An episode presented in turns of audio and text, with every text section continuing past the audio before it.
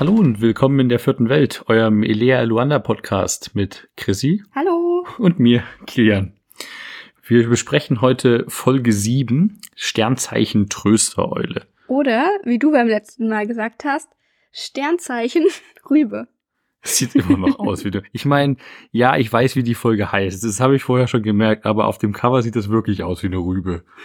Das musst du aber eingestehen. Ich meine, ich weiß nicht, was diese, diese, um die eine Eule unten spitz zuläuft. Das siehst du sehr oft, dass Eulen so gezeichnet sind. Ich finde, Eulen kennt es ziemlich klar. Vor allem, es fehlt auch das eine Auge. Aber dazu kommen wir Ich wollte später. gerade sagen, ich wollte ich, ich wollte es nicht spoilern direkt, aber hier ist ja mehr drauf, als man denken würde. So. Kommen wir aber mal, fangen wir mal von vorne an, ne? Ja, Die Folge ist am 7.2.2005 erschienen. Und ich bin dran mit der Folgenzusammenfassung, du ja? bist dran mit Folgenzusammenfassung. Wir beginnen im Klassenzimmer. Im Unterricht von unserem Lieblingsprofessor, Quibi. Query. Äh, und tatsächlich, er unterrichtet gerade. Und Ravi und Rosa stören so ein bisschen im Unterricht.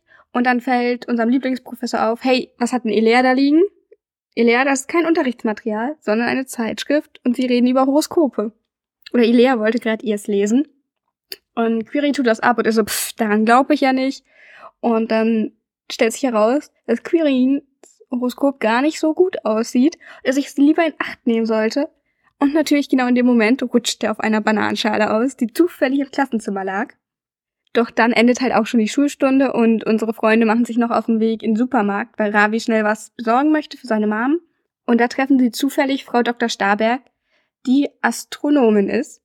Und spontan überlegen sich die Freunde, hey, wir gehen sie einfach mal besuchen. Vielleicht kann sie uns da ein bisschen was zu Astronomie, Astrologie erzählen. Und in der Sternwarte schauen sie sich dann die, die Sterne an, denn es gibt ein Spezialteleskop, mit dem man auch bei Tag die Sterne sehen kann. Und Zeche möchte auch gerne einmal durchgucken und es fällt ihm auf, "Oh, was ist das? Beim Sternzeichen Tröstereule fehlt ein Stern, große Panik. Selbst der Universator ist irgendwie gestört. Und Zechi macht sich auf nach Arambolien. Und Ravi und Elea beschließen ihm zu folgen. Und tatsächlich in Arambolien ist mal wieder Panik ausgebrochen. Denn das Sternzeichen ist dafür da, dass in Arambolien Frieden herrscht. Und dadurch, dass es jetzt auseinanderfällt und einzelne Sterne fehlen, prügeln sich die ganzen Arambolier am Strand. Schnell bemerken sie, dass sozusagen die arambolische Version von Tante Lissy, Tilla, total aufgebracht ist, denn ihr fehlt ein Buch. Und wer hatte dieses Buch zuletzt? Der böse Kiribati, der Hauf und Haus- und Hofmeister der Kiddingse. Sie machen sich auf die Suche nach ihm, was aber gar nicht so einfach ist, weil er unter einem Regenbogenumhang verborgen ist. Und sie suchen da ein bisschen herum und kommen tatsächlich ähm, dahinter, dass im Himmelsmuseum ja ein Originalbild des Sternzeichen Tröstereules hängt. Und sie schauen sich das genauer an und da fällt ihnen auf, dass da schon der Bunkel Stelli fehlt. Das sind so kleine Steine, mit denen das Sternzeichen nachgebaut wurde. Und dadurch, dass das fehlt, fällt das ganze Sternbild auf diesem Bild auseinander, aber auch das am Himmel. Und was ist das? Sie finden zufällig einen geheimnisvollen Zettel, der ein Rätsel beinhaltet hinter diesem Bild. Und durch dieses Rätsel finden sie heraus, wie sie tatsächlich das Sternbild retten können. Sie lösen das Rätsel und machen sich auf den Weg zu den Klippen. Denn sie müssen den Wanderwurzelbaum finden. Und dieser Wanderwurzelbaum ist nicht irgendein Wanderwurzelbaum, sondern der arambolische Weisheitsbaum. Und genau der hat Kiribati auch in Gefangenschaft genommen, weil er eben den Bunklus Stelli gestibitzt hat. Sie finden heraus, wie man ein Ritual durchführen kann, um eben das Sternbild zu reparieren. Sie führen das Ritual durch und alles ist wieder in Ordnung. Und Arambolien ist gerettet, die Arambolier prügeln sich nicht mehr. Tilla wischt Kiribati auch noch mal eins aus, dafür, dass er sie so gnadenlos bestohlen hat. Und die Kiddingse kehren zurück nach Altenberg. Und tatsächlich hat Ravi auch noch eine Kleinigkeit für Ilea organisiert, worüber wir dann aber gleich genauer nochmal sprechen. Auf jeden Fall Aramba Chule und am Ende ist alles gut. Nee, das war eine, war eine coole Folge. Man hat auch wieder mal äh, Arambolien gesehen. Das war jetzt die letzten Folgen ja nicht so Gehört. gehört, nicht gesehen. Gut, in meiner Vorstellung habe ich es auch gesehen. Ja, ich auch. Aber wir hatten ja jetzt eine kleine Arambolie-Pause gehabt. Ich glaube, seitdem wir diese, diese Parade dort hatten, waren wir jetzt nicht Mhm. mehr dort, oder? Das müsste Folge 3 gewesen sein. So lang schon her. Ja, tatsächlich, wir hatten ja Folge 6 mit Durch dick und dünn, Folge 5 Zechi in Not Und dann Folge 4, Arabolien in Gefahr. Achso, Folge 4 war in Arabolien, aber jetzt zwei Folgen Pause. Genau. Ja, aber es war eine sehr, sehr spannende Folge. Es gab äh, viel, viel Stress und Drama. Es gab wieder einen Wirbelsturm. Echt? Ja, Wo? am Ende. Kommen wir später zu. Was? Fangen wir mal am Anfang an, würde ich sagen. Genau, wir sind am Anfang in der, in der Schule gewesen, wo Quibi gerade vom, äh, den Kindern vom heliozentrischen Weltbild berichtet. Das, äh, das, das Gegenstück, ich muss gleich nochmal nachschauen, aber ich meine, man kennt ja den Begriff schon und äh, Ich kann die tatsächlich nicht. heliozentrisch ist halt helioszentrisch. Helios ist die Sonne im Griechischen, Genau. glaube ich. Die Sonne steht dort im Mittelpunkt und Genau. dem gegenüber steht das geozentrische Weltbild, wo die Erde sozusagen im Mittelpunkt Ja, ist. und dem gegenüber steht das kilianzentrische Weltbild, wo, wo ich im Mittelpunkt des Universums stehe und alles sich darum dreht. Wann war deine letzte Therapeutensitzung?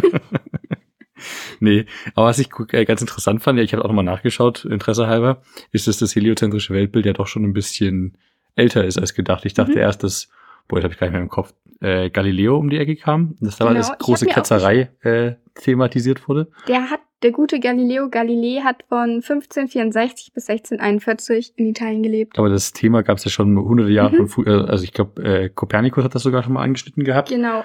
beziehungsweise im, im, äh, in der Antike, im alten Griechenland war das auch schon ein Begriff, bloß dass das halt irgendwie wieder vergessen wurde anscheinend. Oder zumindest halt, die, die Kirche hat sich halt damals durchgesetzt Mhm. und es passte halt nicht mit dem Glauben, dass nicht die Erde im Mittelpunkt steht, weil das ja Gottes Land hier ist. Ja. Ja. Du hast ja auch gerade schon Kopernikus angesprochen und Quiri nennt ja auch am Anfang drei Astrologen. Und Astrologen? Nee, äh, nee, nee. Astronomen. ja, ich, ich glaube, ich werde die Begriffe heute noch öfter durcheinander bringen. Ich kenne sie sehr gut, aber ja, mal schauen, wie oft das passiert. Ihr könnt ja mal mitzählen. Auf jeden Fall spricht er von Kopernikus. Der hat tatsächlich in Polen, früher Preußen gelebt, 1473 bis 1543. Dann kam Galileo Galilei und fast gleichzeitig haben wir in Deutschland Kepler gehabt, der von 1571 bis 1630 gelebt hat. Fun Fact, er ist ein paar Jahre nach Galileo geboren und knapp zehn Jahre vor ihm gestorben. Toller Fun Fact. Naja, aber um das zeitlich einzuordnen, sonst hört man ja diese Jahreszahlen und so. Ich habe irgendwie eine Erinnerung im Kopf mit Kepler. Der war bei uns in der Schule, glaube ich, irgendwie ein Thema, als ob der mit auf meiner Schule war. Also ich glaube, also meine Schule war schon älter, aber ich glaube nicht so alt, dass die den, obwohl, ich meine, das Haus, in dem wir früher gewohnt haben, wurde auch 1640 gebaut. Keine Ahnung. Auf jeden Fall war Kepler irgendwie ein Thema. Vielleicht, weil die Schule wurde auch nicht nach ihm benannt. Ich weiß es nicht mehr. Aber das, Okay. da komme ich jetzt, jetzt gerade drauf. Also Aber wenn wir gerade schon über Schule sprechen, hattet ihr Astronomie, Astrologie irgendwie ich hoffe nicht, dass irgendwer Astrologie als Schulfach hat. Nee, aber manchmal spricht man ja auch darüber, also zum Beispiel so äh, Ja. Ethik oder sowas, da kann man ja sowas mal ansprechen, Das ist wohl um wahr. aufzuklären oder halt genau darauf einzugehen. das Thema anzuschneiden, dass es irgendwie existiert und was es Mhm. damit auf sich hat, finde ich auch gar nicht verkehrt. Also Astrologie hat ja auch historisch äh, eine gewisse Bedeutung für unsere kulturelle Entwicklung als Menschheit, auch wenn es jetzt inhaltlich, finde ich, also meine, persönliche Meinung nicht, nicht sonderlich viel beinhaltet, weil es nicht sonderlich wissenschaftlich ist. Aber Astronomie hatten wir leider auch nicht als Schulfach per se. Würde ich Mhm. auch wetten, dass, die, dass es in den meisten Schulen nicht wirklich so ja, wir haben existiert. es auch gar nicht. Wir haben es nicht mal angeschnitten irgendwo. Wir haben es im Physikunterricht mal, ich glaube, als ein paar Wochen lang ein bisschen behandelt, wo wir dann auch mit einem Teleskop mal äh, zumindest grob in den Himmel geschaut haben, aber jetzt nicht speziell, also ich habe jetzt keine tiefen Erinnerungen dran, Ja. dass da, dass da viel passiert wäre. Ja. Aber es ist ein cooles Thema. Ich mag. Astronomie. Mein Dad hat ein Teleskop und wir haben früher immer Sterne geguckt. Juhu. Gerade im Sommer, es gibt ja auch immer diese äh, Sternschnuppennächte. Mhm, die Perseiden, Perseiden im August. Genau, die haben wir auch immer uns angeguckt. Ich wohne halt auch auf einem kleinen Dorf, da siehst du halt auch die Sterne perfekt. Du meinst, wenn der Nachbar nachts äh, das, das Licht ausmacht, dann ist es komplett finster? Nee, wenn du dein Licht ausmachst, du siehst nicht mal das vom Nachbarn. Du bist gerade ja auch schon mal darauf, darauf eingegangen, dass du nicht an Astrologie glaubst. Was heißt nicht dran glauben? Ich weiß, dass das Oder Konzept existiert, aber ich Deins ist. Also ich kann Sternzeichen nichts abgewinnen. Ich weiß, dass sie existieren, Mhm. dass man halt, dass die kulturell für Menschen eine Bedeutung haben, schon sehr, sehr lange. Aber, und ich, ich finde auch Sternbilder sehr interessant, aber ich tu, verbinde jetzt nichts damit, dass ich, ich kenne, ich weiß, dass ich Krebs bin, Ja. aber ich verbinde damit nichts. Okay. Gar nichts. Kann ich ja gleich schon mal aufklären, ich bin Fisch. Du bist Fisch, du Fisch. Ja. Und wir lernen auch sehr viel über die, die Sternzeichen der ganzen Hauptcharaktere in dieser Folge, wer Mhm, was ist. Aber darauf würde ich dann Ja, ja, an da- der da Stelle eingehen, weil ich da auch ein bisschen recherchiert habe. Ich habe mal Uh. wieder die Recherche Chrissy rausgeholt. Ich meine, gerade für erfundene Charaktere passt das ja viel besser. Da Mhm. kann man ja sehr viel mehr dazu schreiben und wirklich deren Charaktere so gestalten, dass das passt. Ja, das habe ich tatsächlich aber nicht nachgeguckt. Ich habe was anderes nachgeguckt. Genau, auf jeden Fall starten wir im Unterricht und Rosa und Ravi tuscheln so ein bisschen. Naja, ich habe Kiri blamet das dann auf Elea, dass Ich sie hab- da auf einmal eine Zeitschrift ich hat. hab mir explizit aufgeschrieben, dass Elea Kern der Unruhe ist. Ja, aber er, er mahnt ja zuerst Rosa und dann Ravi. Ja, aber Elea hat da hat Mist gemacht. Also sie hat ihre Zeitschrift dabei. Ich, die Sache ist, ich finde, Mist machen ist nicht, du hast eine Zeitschrift dabei. Ja, aber sie-. Ja, aber du passt ja halt im Unterricht nicht auf. Du nimmst keinen nicht teil daran, du lenkst alle ab. Das ist halt schon nicht das, was du eigentlich im Unterricht machen aber solltest. ich fand, so kam das gar nicht rüber. Ich fand, es kam eher so rüber wie, oh, sie hatten gerade Pause, okay, sie haben aufgehört, Nee. diese Zeitschrift zu lesen, und dann lag sie da. Und Ravi und Rosa hätten getuschelt. das kann natürlich auch So sein, habe ich aber mir das vorgestellt, also, die Situation. da, dann, wenn die Pause vorbei ist, musst du das gerade den Kram halt wegräumen. Ich meine, gut, wer macht das schon? Und ich würde auch echt gerne mal heute in der Schule sein, wie das denn ist mit, mit Handy, Laptop, Tablet, ich glaube, muss du. wie, wie technisch verankert kann man Unterricht heutzutage machen. Ja. Weil bei uns war das früher, sage ich mal in Anführungsstrichen, nicht so wirklich Thema. Klar, Smartphones sind irgendwann aufgekommen. 2007 war ich sehr wohl noch in der Schule. Aber Na, bei mir, der erste Jahr, also der Jahrgang unter mir war der erste an der Schule, der Tablets bekommen hat. die haben Tablets bekommen von der Schule. Na, sie mussten die selbst kaufen, aber da war Tablet ein Teil von dem Unterricht, Ach krass. weil sie irgendeine Exempelklasse war, bei der das mal getestet werden Ah, die sollte. eine Testklasse. Ja. Ah, okay. Und da warst du, dass du das Tablet, also du durftest auch nur Schul-Apps drauf haben. Ich glaube, du konntest selbst auch nicht unbedingt viel drauf installieren Sie mussten es tatsächlich. selber kaufen und durften es quasi nicht administrieren, sondern Ich bin mir unsicher, wie genau es lief. okay. Auf jeden Fall haben die Lehrer das wohl teilweise auch mal gecheckt, dass da halt nichts anderes drauf ist, Hm. weil du es halt dann auch im Unterricht benutzt Das ist hast. so, wie wenn du einen Taschenrechner hast, auf dem Ja. die Programme laufen können und dann, nein, nein, nein, in der Prüfung darf nichts davon vorhanden Nee, sein. auf der, in der Prüfung durften sie die auch nicht benutzen. Hm. Aber die durften draußen sein, aber zum Beispiel die Handys nicht. Aber wenn die Lehrer gesehen haben, da ist ein Spiel, dann musst du das halt installieren und dann wurde mit deinen Eltern darüber gesprochen. ergibt irgendwo Sinn. Genau. Ich meine, dass das Potenzial da ist. Kommen wir aber wieder zurück.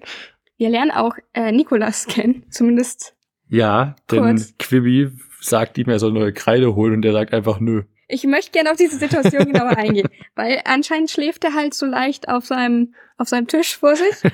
Und äh, Quiri sagt dann zu ihm, ja, ich werde dir auf die Sprünge helfen, wo ist denn die Kreide? Und ich dachte kurz, er nimmt die Kreide und wirft die nach ihm. Weil wir hatten einen Lehrer, der das gemacht hat. Same. Also er hat sie nicht auf die Schüler geworfen, sondern halt irgendwie an die Wand hinter denen, damit sie halt aufhören zu tuscheln.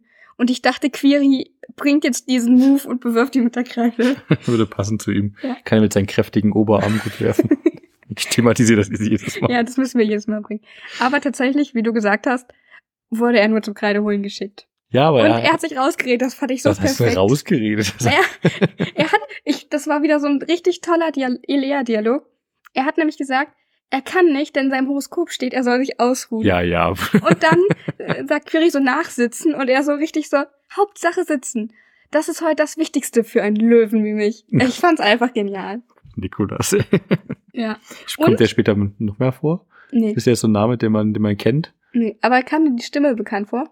Hm, Ich dachte erst an der Stimme bei den ersten Worten des sei Ravi, weil der wurde erst später benannt, wer das Ach ist. so. Aber dann klang die doch anders. Aber nee, hätte ich jetzt nicht gesagt, woher ich den kennen würde. Okay, laut dem Forum Hörspielparadies ist das Norman Matt. Danke daran auch äh, an Mikosch373 aus dem Forum, der mir gesagt hat, der Name ist Matt, also der Nachname, nicht Matt, Ach so. weil ich letztes Mal ein bisschen unsicher war, wie man den ausspricht. Also hatten wir den schon mal? Ja, und zwar hat der in der letzten Folge Olli Süderbeck gesprochen. Das war die Stimme von Olli. Ja. Olli ist jetzt weg, oder was? Nee, der kommt noch wieder. Ach so. Aber ich fand's interessant, weil du hättest halt hier auch super Olli wieder zurückbringen können. Stimmt, der hätte genauso gut Olli sein können, der einfach sich weigert. Ja, der halt zeigt so, Olli ist jetzt nett und sympathisch. irgendwie halt, er hat sich nicht komplett verändert, er ist immer noch so ein bisschen aufmüpfig, aber er ist und jetzt sympathisch. cool. Nö, ich gehe keine Kreide holen. Screw you. Naja, aber er ne- greift halt dieses Element von Ilea mit ihrer Zeitschrift auf. Ja, okay. Ich fand das sehr sympathisch. Ich fand, also, ich fand's cool. Vor allem ist es Query. Als ob den irgendjemand ernst nimmt. Ähm, wir lernen auch gleich das Quibi äh, Skorpion ist. Ich weiß jetzt nicht, was das für Auswirkungen hat, aber äh, wie wir dann äh, direkt im Anschluss erfahren, steht im Horoskop für Skorpione, dass sie sich aufgrund erhöhter Unfallgefahr heute nur sehr vorsichtig bewegen sollten. Und das macht Query auch und geht nur einen Schritt nach vorne. Aber dieser er- eine Schritt war schon zu viel. Ja, und erwischt die Banane. Warum lag da eine Bananenschale im Klassenzimmer einfach auf dem Boden rum? Vor allem, ich hätte, ich hätte es verstanden, hätte sie gesagt, der nasse Tafelschwamm lag da oder so. Ja, das wäre doch viel besser Ja. gewesen. Aber ich hatte so einen Mario Kart-Moment. Jemand wirft mit einem Schildkrötenpanzer nach ihm und er rutscht auf der Banane und er aus. rutscht aus der Banane aus. er- ja. Der, der Erzähler steigt dann ein ja. und gibt uns eine, eine Einführung, so eine, aber so eine Komplett-Einführung, als ob wir noch nie Elea Luanda gehört haben. Aber das Das- finde ich ganz nett. Ja, aber das fand ich irgendwie ein bisschen komisch, weil das ist ja an sich Folge 7, klar, nicht alle hören das in chronologischer Reihenfolge sofort. Vielleicht haben sie sich gedacht, wir machen mal nach so sechs, sieben Folgen nochmal quasi nochmal einen Einsprung für die Leute, die neu dabei sind. Mhm. Aber ich fand es einfach unerwartet als, als Hörer hier, dass wir nochmal so einen Komplettabriss bekommen. Ja, das ist Elea Michnik, ihr sitzt im Rollstuhl, sie hat eine Tröstereule, das ist so nochmal so ein, so ein Komplettabriss gewesen. Aber es gibt's ja in Büchern, bei, also wenn es mehrere Teile sind auch und bei den anderen Hörspielen auch. Also ich finde das eigentlich ganz gut, wenn man das halt nochmal so macht. Ja, es, war nicht verkehrt, ich fand es nur unerwartet. Naja, sonst bist du halt so ein bisschen, glaube ich auch gerade in der Folge mit Arambolien und so bist du ein bisschen raus vielleicht. Ja. Deswegen. Wir lernen aber auch in der Folge, Ilea geht in Klasse 8b 8b. und sitzt seit zwei Jahren im Rollstuhl. Ich darf nicht sagen, dass sie seit zwei Jahren in der achten Klasse sind. Sonst- Ja, mit Ravi und Sie fallen immer gemeinsam durch. deswegen ist Olli auch nicht mehr dabei, sondern jetzt Nikolas. Ach ja. Ähm, wir fahren auch, dass Kübi sich sein Steißbein verstaucht hat, was ich sehr nachempfinden kann. Habe ich Mitleid mit ihm, weil das tut scheiß weh. Ja, das haben wir aber, das erfahren wir erst später. Wir sind später auch nochmal beim, Aber ich habe mit da aufgeschrieben das zumindest. ist in Ordnung. Also ich weil glaube, er meint halt, oh, mein Steißbein, aber später wird es, glaube ich, Ach so, ach so. erwähnt. Ja. und wir äh, erfahren noch vom Erzähler, glaube ich, dass Quibi Eulenstaub braucht als Energiequelle für seine Erfindungen. Was für Erfindungen wohl. Ob er Flugmaschinen baut? ähm, genau. Dann läutet die Schulglocke. Die Schulschluss. Die Kiddingse machen sich auf den Heimweg. Ähm, der Erzähler ist ein kurzes Arschloch und sagt, Ravi und die rundliche Rosa König begleiten Elea. Ja, das habe ich mir auch aufgeschrieben. What the fuck? Ja. Das hätte man sich halt Das ist auch nicht das verkneifen letzte Mal, dass das hier jetzt thematisiert können. wird, Ich habe aber eine Theorie, warum er rundliche Rosa sagt. weil es wir eine haben- Alliteration ist, oder Ja. was? Und ganz oft bei den Hörspielen, ähm, nicht, ich weiß nicht, ob auf alle Kiddings, aber zumindest bei Bibi Blocksberg, Bibi und Tina, hast du halt diese Alliteration. Die, Und ganz oft beschreiben sie auch den Charakter der Person so ein bisschen. die elegante Elea, der rasante Ravi, die rundliche Rosa, der ortskundige Oliver. Ich habe ich hab kein Beispiel rausgesucht, nee, aber du hast das halt sehr oft. Und zum Beispiel Ilea, Eluanda, Ravi, Raja Gopala und Rosa Rönig. König. Ja. Nee, ja, deswegen. Dachte ich, vielleicht, vielleicht ist das so deren Versuch, das Ruder nochmal rumzureißen. Aber ich fand's auch. Der, der, Bisschen daneben. das hätte einfach nicht sein müssen. Ja, vor allem dann auch die Szene wieder mit dem, also, ich erkläre das nochmal für alle. Rosa fragt halt, ob jemand noch ein Frühstücksbrötchen übrig hat, weil sie halt Hunger hat. Kann ich verstehen, ist wahrscheinlich Mittagszeit, Schulschluss. Aber natürlich muss das Rosa auch fragen. Das fragt niemand anderes, sondern Ja, das fragt und Rosa. dann, dann sind sie so, nee, hier ist lieber ein Apfel, weil der halt gesünder ist. Und ich denke mir so, Kohlenhydrate sind das auch ist nicht, wichtig. nicht das ganze Zitat dazu. Ravi sagte, wir wollen dich ja nicht demnächst durch die Straßen rollen. ja.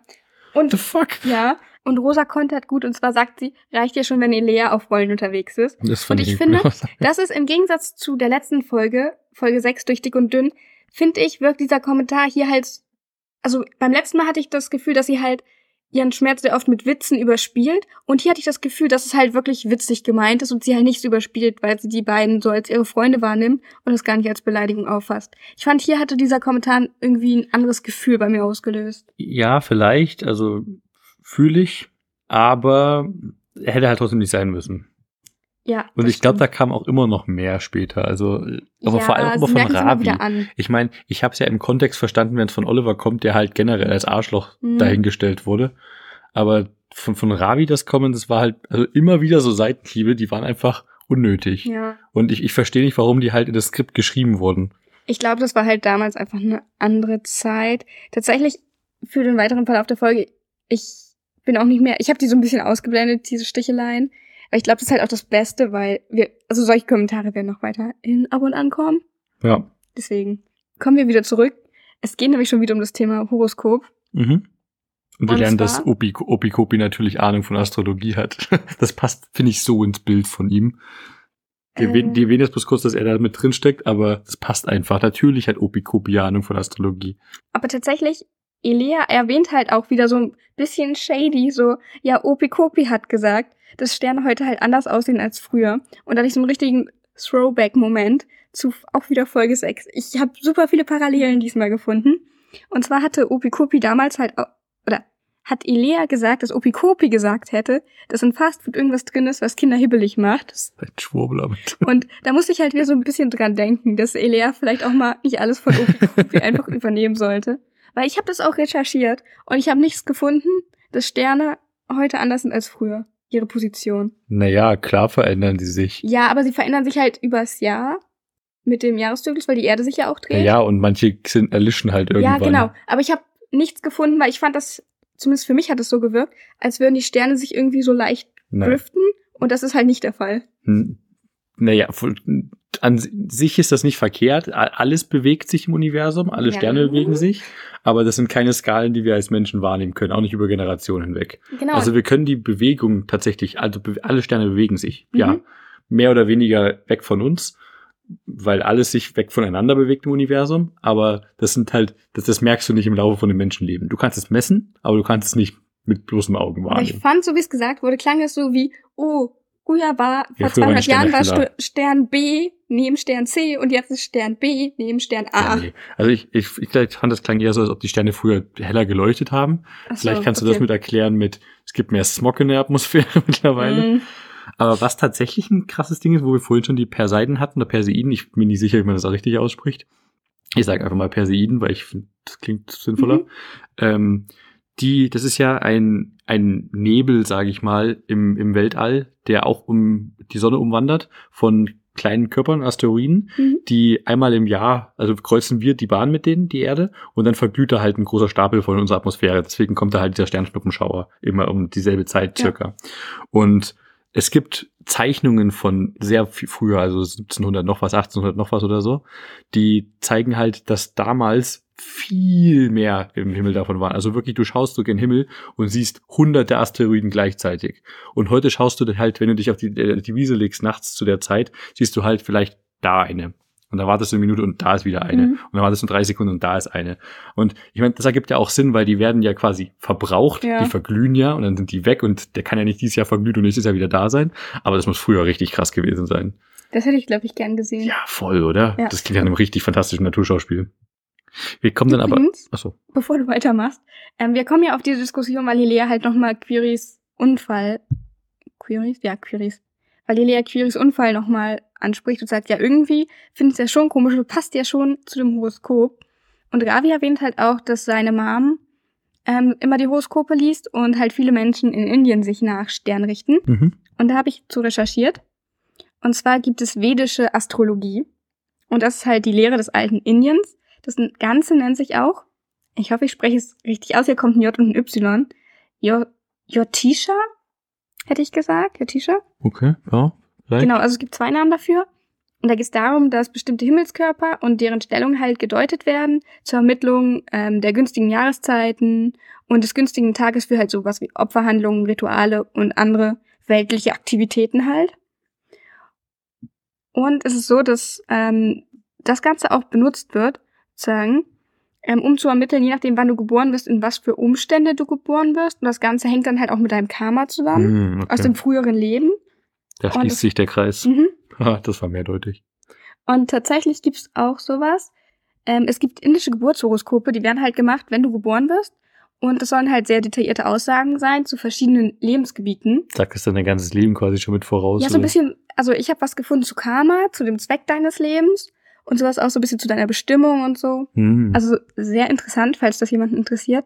Und tatsächlich ist es auch so, mh, das Ganze unterscheidet sich zu unserer Welt, äh, zu unserer westlichen Astrologie.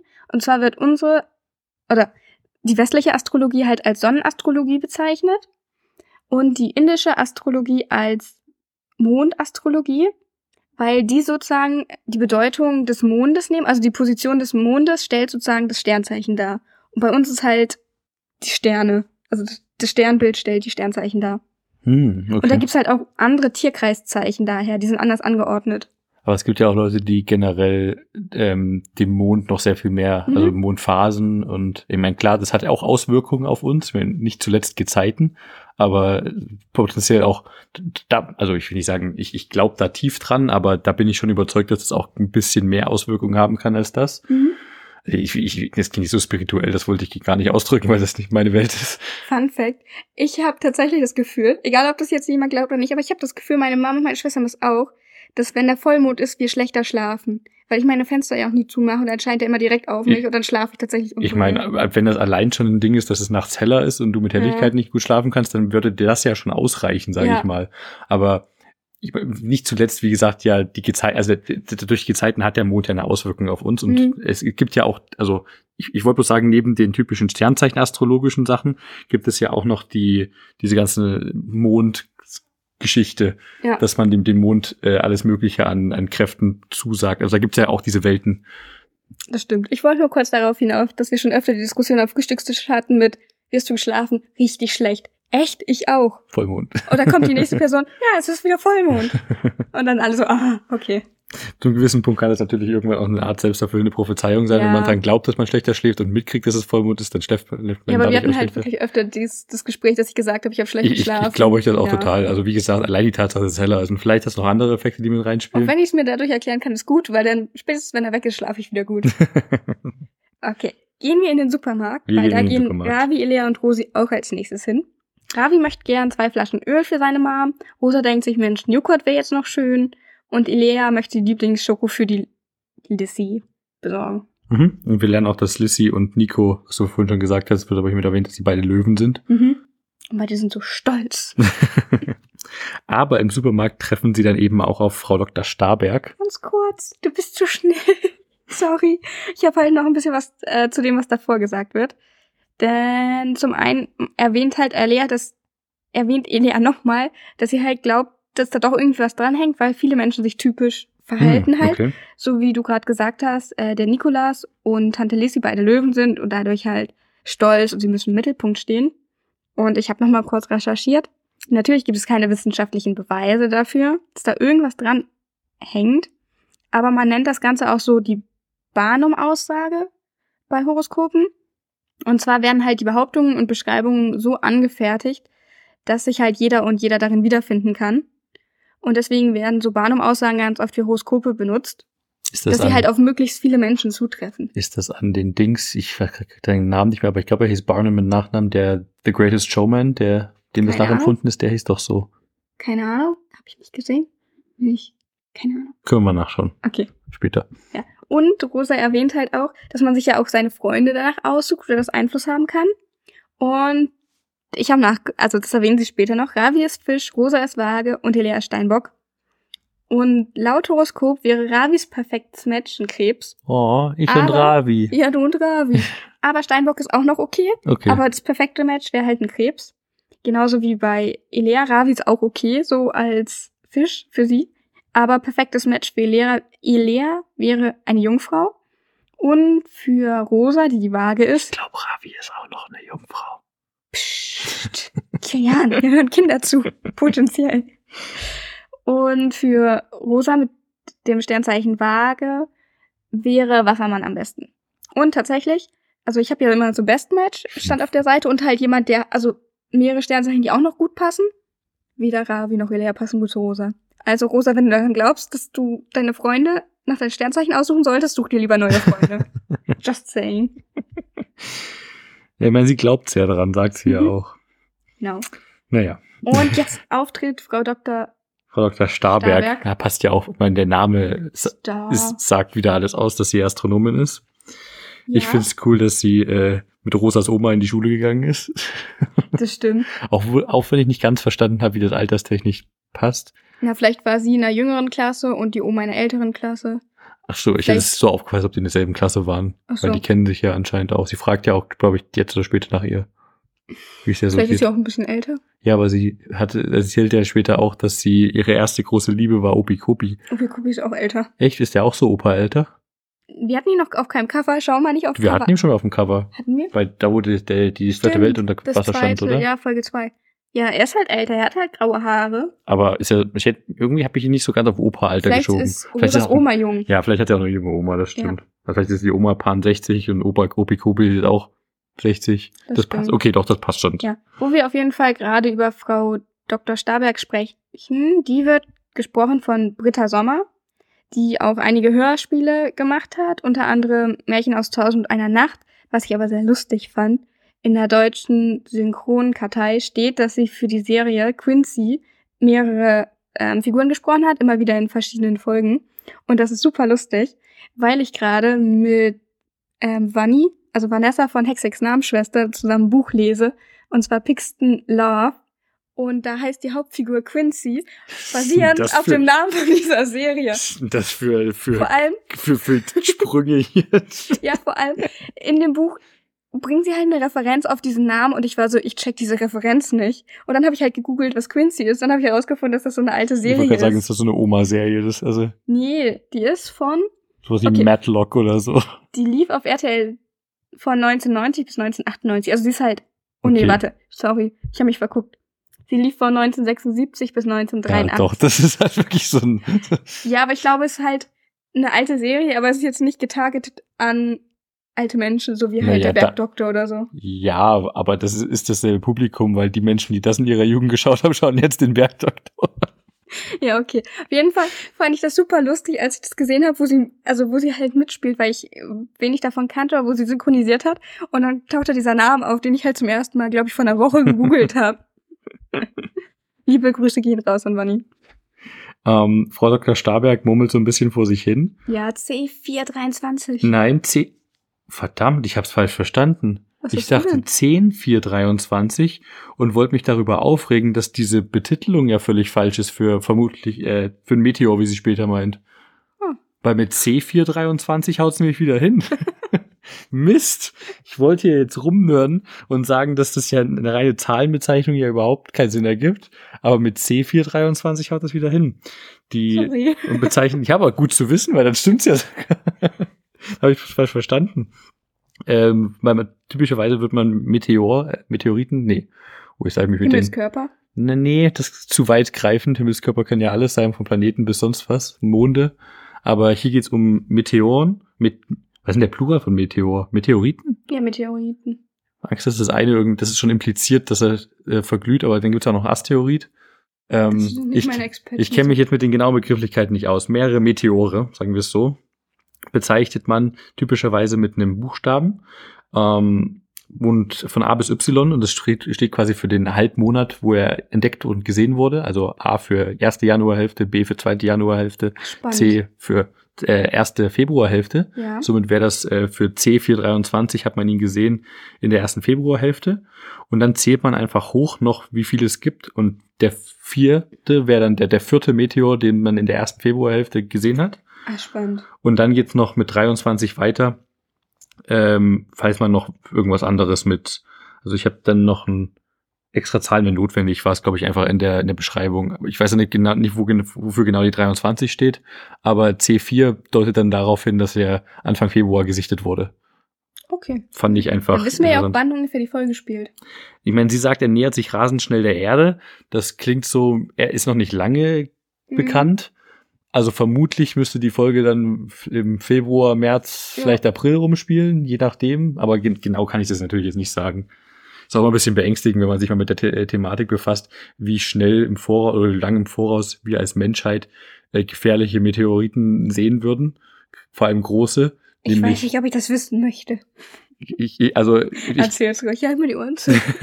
ich meine, an sich kriegen wir keinen Vorlauf, sagen wir es so. Mhm. Wenn was wirklich Großes kommt und das Ding halt nicht beleuchtet wird, weil es wahrscheinlich nicht leuchtet, Mhm. dann siehst du nicht viel. Dann siehst du es quasi, wenn es zu spät ist, Ja. so Minuten, wenn nicht Stunden vorm Einschlag. Ach krass. Also da kannst du halt, also wir könnten eh nicht reagieren. Ja. Die ganzen Filme von wegen, wo man halt durch ihre Raketen hochschießt, klar, es gibt Ideen, was man machen könnte, aber wir als Menschheit haben nicht wirklich irgendwelche Methoden, aktuell irgendwas zu machen.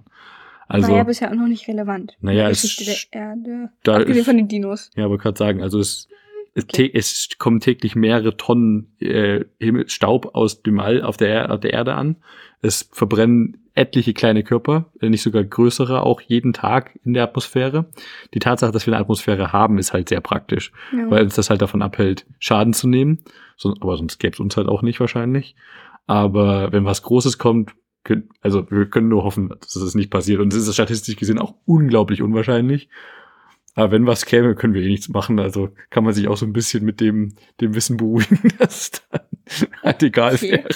Schwenken wir wieder zu erfreulichen Themen zurück, und zwar zu Röschen, so wie Frau Oh, Doktor sie Röschen. nennt. Und ja, wie gesagt, sie kennt die Oma. Und die anderen fragen sich, wer ist das? Ravi kommt sie irgendwie leicht bekannt vor, Elea auch. Wir später auch lernen, sie ist da öfter Abend, Mittag. Und tatsächlich arbeitet sie, wie Rosa sagt, im Observatorium Oder im Konservatorium. oder im Konservatorium. äh, Konservatorium ist eine Musikschule. Ja, aber ich fände es eh passender, wenn da Konserven gelagert werden im Konservatorium. Stimmt. Ich muss sagen, ich dachte Konservatorium kurz, da habe ich das selbst verwechselt mit Krematorium. Das ist doch wo die Leichen. Das ist ja ein sehr anderes Wort, aber okay. Ja. Aber ich fand, ich fand Observatorium süß, weil Rosa halt anscheinend dieser Apfel zu Kopf gestiegen ist, Aber den mal. vorher gegessen hat. Stimmt. Du sagst, ein Konservatorium ist was Musikalisches. Mhm. Das kommt mir als Begriff bekannt vor, aber gerade im Englischen ist eine Conservatory, obwohl das gibt's auch im musikalischen Kontext, aber ich kenne es auch als so ein Begriff für, oder vielleicht gibt's zumindest das eine in San Francisco, so, ein- so ein Schmetterlingshaus, das ist auch eine Conservatory. Ich weiß gar nicht, wie die im Deutschen heißen. Gibt es ja auch einen anderen Begriff für ein Schmetterlingshaus. Vielleicht, ja. Wer weiß, vielleicht ist der Begriff Konservatorium auch mehrfach belegt. Ja, auf jeden knows? Fall erklärt Elea uns, dass das Ganze Observatorium heißt und eine Sternwarte ist. Von jetzt an wird auch nur der Begriff Sternwarte benutzt. Und Ja. wir erfahren, klingelingeling, Tante Lissy ruft an. Opokopi hat sich den Rücken verrenkt. Der Skorpion, natürlich. Und das erste, was Elea sagt, ist, nice, freier Nachmittag. Ja, das fand ich auch ein bisschen bitter. okay, okay, sie war halt schon so, oh nein, hoffentlich geht's Ja. ihm gut. Und dann Lissy geht ins Krankenhaus und dann, aber dann ist es so instant, ja geil, Freier Nachmittag. sturmfrei. Ja, ich finde auch ein bisschen komisch. Rosa schlägt auf jeden Fall vor, dass sie sich auf den Weg zur Sternwarte machen könnten. Mit kleinem Umweg Mit kleinem Umweg. über Taj Mahal und Frittenkönig. Ja, naja, sie hatten noch kein Mittagessen. Ja, deswegen gehen sie in zwei Restaurants vorbei. Na, einmal gesund für Elea und Gabi, einmal ungesund für Rosa. Nein, aber vielleicht die Schulranzen wegbringen oder so. Ja, ja, klar. Also das ist ja quasi zu Hause Ja. von, von den beiden. Wir erfahren, die Sternwarte liegt hinter den Sportplätzen auf einer verwilderten Wiese. Ja, ist total mit Efeu überwachsen. Die Sternwarte, Was genau. nicht so praktisch klingt, wenn man rausschauen will. Aber man braucht ja bloß das Teleskop rausschauen. Ja. Der Rest ist ja egal. Und tatsächlich merken sie, es hat gar nicht offen. Die Tür ist abgeschlossen. Und die Öffnungszeiten sind halt eher nachts, was dann auch Sinn ergibt, weil Sterne sieht man nachts. Wobei Zeche sich zu Wort meldet und sagt, es gibt spezielle Teleskope, mit denen man halt auch bei Tag was sehen kann. Das finde ich interessant. Also ich habe das jetzt nicht weiter nachgeforscht, aber ich kann mir vorstellen, dass du halt einfach nur einen größeren Vergrößerungsfaktor brauchst, aber vielleicht musst du noch irgendwie anderes UV-Licht rausfiltern. Keine Ahnung, wie das funktioniert. Das habe ich tatsächlich nicht nachgeguckt. Aber was Zechi auch sagt, Sein Sternzeichen. ist ein Sternzeichen. Und ich habe kurz, kurz als er sagt wollte, was er, was er ist, habe ich, habe ich angehalten und drüber nachgedacht.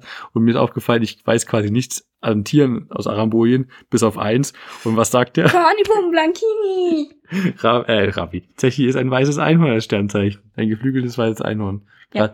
Hieß nicht, warte mal, wie hieß denn das, äh, das Pferd von Herkules? Das war doch auch ein Cornibum Blanchini. Keine Ahnung. Ah nee, das hatte kein Horn, oder? Pegasus. Pegasus. Pegasus Das hat kein Horn. Das hat aber nur ein weißes geflügeltes Pferd. Ja. Aha. Also ein Non-Cornibum Blanchini. Ohne Ja. Korn. Was hoffentlich der Hornteil ist. Hier meldet sich der Erzähler auch wieder zu Wort und erzählt halt, dass Rosa anscheinend halt in vieles eingeweiht wird, aber auch nicht in alles. Ja, sie weiß von Zechi, sie, Ja. sie kennt das Konzept Zechi als sprechende blaue Eule, aber sie Ja. weiß nichts von Arambolien. Ja, Was Find ich ich- komisch finde. Finde ich aber passend, weil sonst würde sie bestimmt mal mitwollen. Und es geht halt nicht, wie der Erzähler uns auch einweiht. Also ich finde es in Ordnung, wenn sie sagen, okay, vor allem, wie viel glaubst du denn, bis du dir denkst, das ist Bullshit? Ja, klar, aber ich vor allem meine, Zechi siehst du, Zechi erlebst du, aber Arambolien kannst du nicht erleben. fair, aber wenn ich eine sprechende blaue Eule sehe, hätte ich mehr Fragen zum Hintergrund. ich meine, klar, sie können ja auch sagen, ja, das ist eine magische Tröstereule. Dann gehe ich ja nicht davon aus, nee, warte mal, aber da muss doch eine geheime Welt noch dahinter stecken. Das wäre ja dann schon irgendwie noch der nächste Schritt. Also man kann das schon losgelöst voneinander betrachten. Aber ich kann mir nicht vorstellen, dass Zechi nicht unaufhörlich von Aramboin erzählt. Ja, aber wahrscheinlich ist es halt so seine Herkunftsland-Ding und Rosa denkt sich so, ja, der muss hier irgendwo hergekommen sein.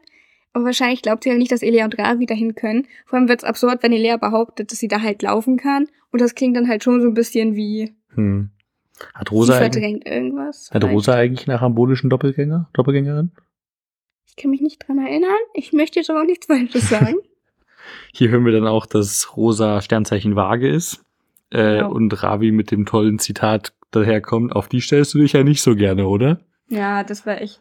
Mann, Ravi. Ja.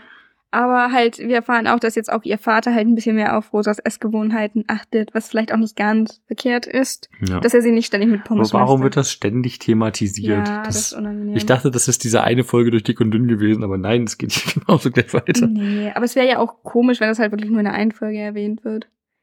Ich fände es schon besser, wenn das da thematisiert wurde, von Olli kam und Na, aber fertig. guck mal, sie haben ja, tut mir leid, wenn wir jetzt ein bisschen abschweifen, aber sie haben ja gesagt, dass Rosas Ernährungsweise halt nicht wirklich gesund ist. Und ich glaube, dass so deren Idee Ach, zu das ist das zeigen, Teaching-Moment hier mit. ja, so der? Teaching-Moment und Rosa beschäftigt sich jetzt mehr mit Ernährung und ernährt sich gesünder und dass das halt nicht von heute auf morgen geht, sondern Mhm. halt, dass das so ein Prozess ist. Und ich glaube, das soll so ein bisschen ihr, ihre Charakterentwicklung zeigen. Mhm. Was ich unter dem Aspekt, Na, dass das, das in Folge 6 stattgefunden hat, nicht verkehrt finde. das mit als Teaching-Moment zu nutzen, finde ich gar nicht so verkehrt. Das ist, ist potenziell. Ja, es wird Argument. alles ein bisschen falsch, gerade das Thema Essen halt angepackt an der Stelle.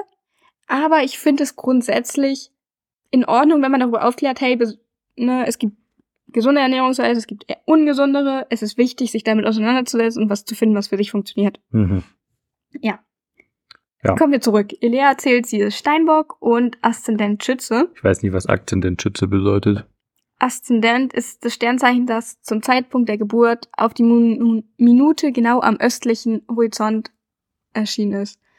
Das ist irgendwie noch, weil Also, also extrem genau spezifiziert. Sie ist nicht nur Ja. Steinbock, sondern sie ist diese Form von Steinbock. ja genau, das ist noch so ein Zusatz. Ich kenne mich damit auch nicht genau aus, falls jemand mehr Ahnung hat. Das ist ja gerade auch so ein Trendthema.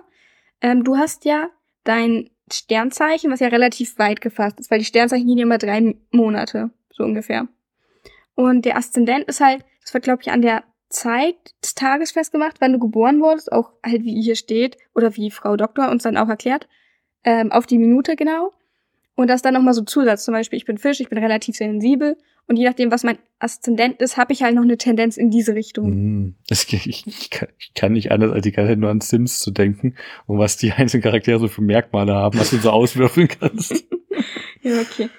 Aber ich Weißt- finde, ich bin auch nicht so ganz überzeugt von Horoskopen, aber ich finde diese Aszendent-Sache, ich habe mich damit nie auseinandergesetzt, aber ich finde, das wirkt ein bisschen individueller als du wurdest in einem dieser drei Monate geboren. Ja, ich meine, du kannst ja mehr in, wie du sagst, Individualität reinbringen in die Mhm. ganze Thematik. Sonst würdest du ja wirklich behaupten müssen, dass alle Leute in einem relativ großen Zeitraum gleich sind irgendwie. Ja, was ich sehr interessant finde, was Frau Doktor auch ein bisschen später sagt, wo sie aber auch explizit sagt, das ist ihre eigene Meinung, dass sie nicht an Horoskope glaubt, aber an den Geburtsmonat, so ob du im Sommer oder im Winter geboren wurdest, je nachdem, ob du kennst du ja die helleren Monate Ja. oder die dunkleren und wirst halt mehr miese Peter. Das heißt, wir wissen, genau, Kiribati wurde im Winter geboren. sie sagt, es ist ein Unterschied, ob man im Sommer geboren wurde und die ersten Monate in Licht getaucht war. Ja, das fand ich irgendwie interessant. Ja, aber nicht nichts gegen euch, wenn ihr im Winter geboren seid. Ihr müsst keine Quibis sein. Ja. Äh, Kiribatis sein. Nee, doch Quibi. Quiris, ja. Quiris und Kiris. Quick. Oh, hab ich. Kiri, Kiri, Kiri. Ja, da musste ich auch gerade Werbegeschädigt. Ähm. Irgendwas hatte ich noch. Ach so, genau. Weißt du eigentlich, äh, in welchem chinesischen Jahr du geboren wurdest? Ratte.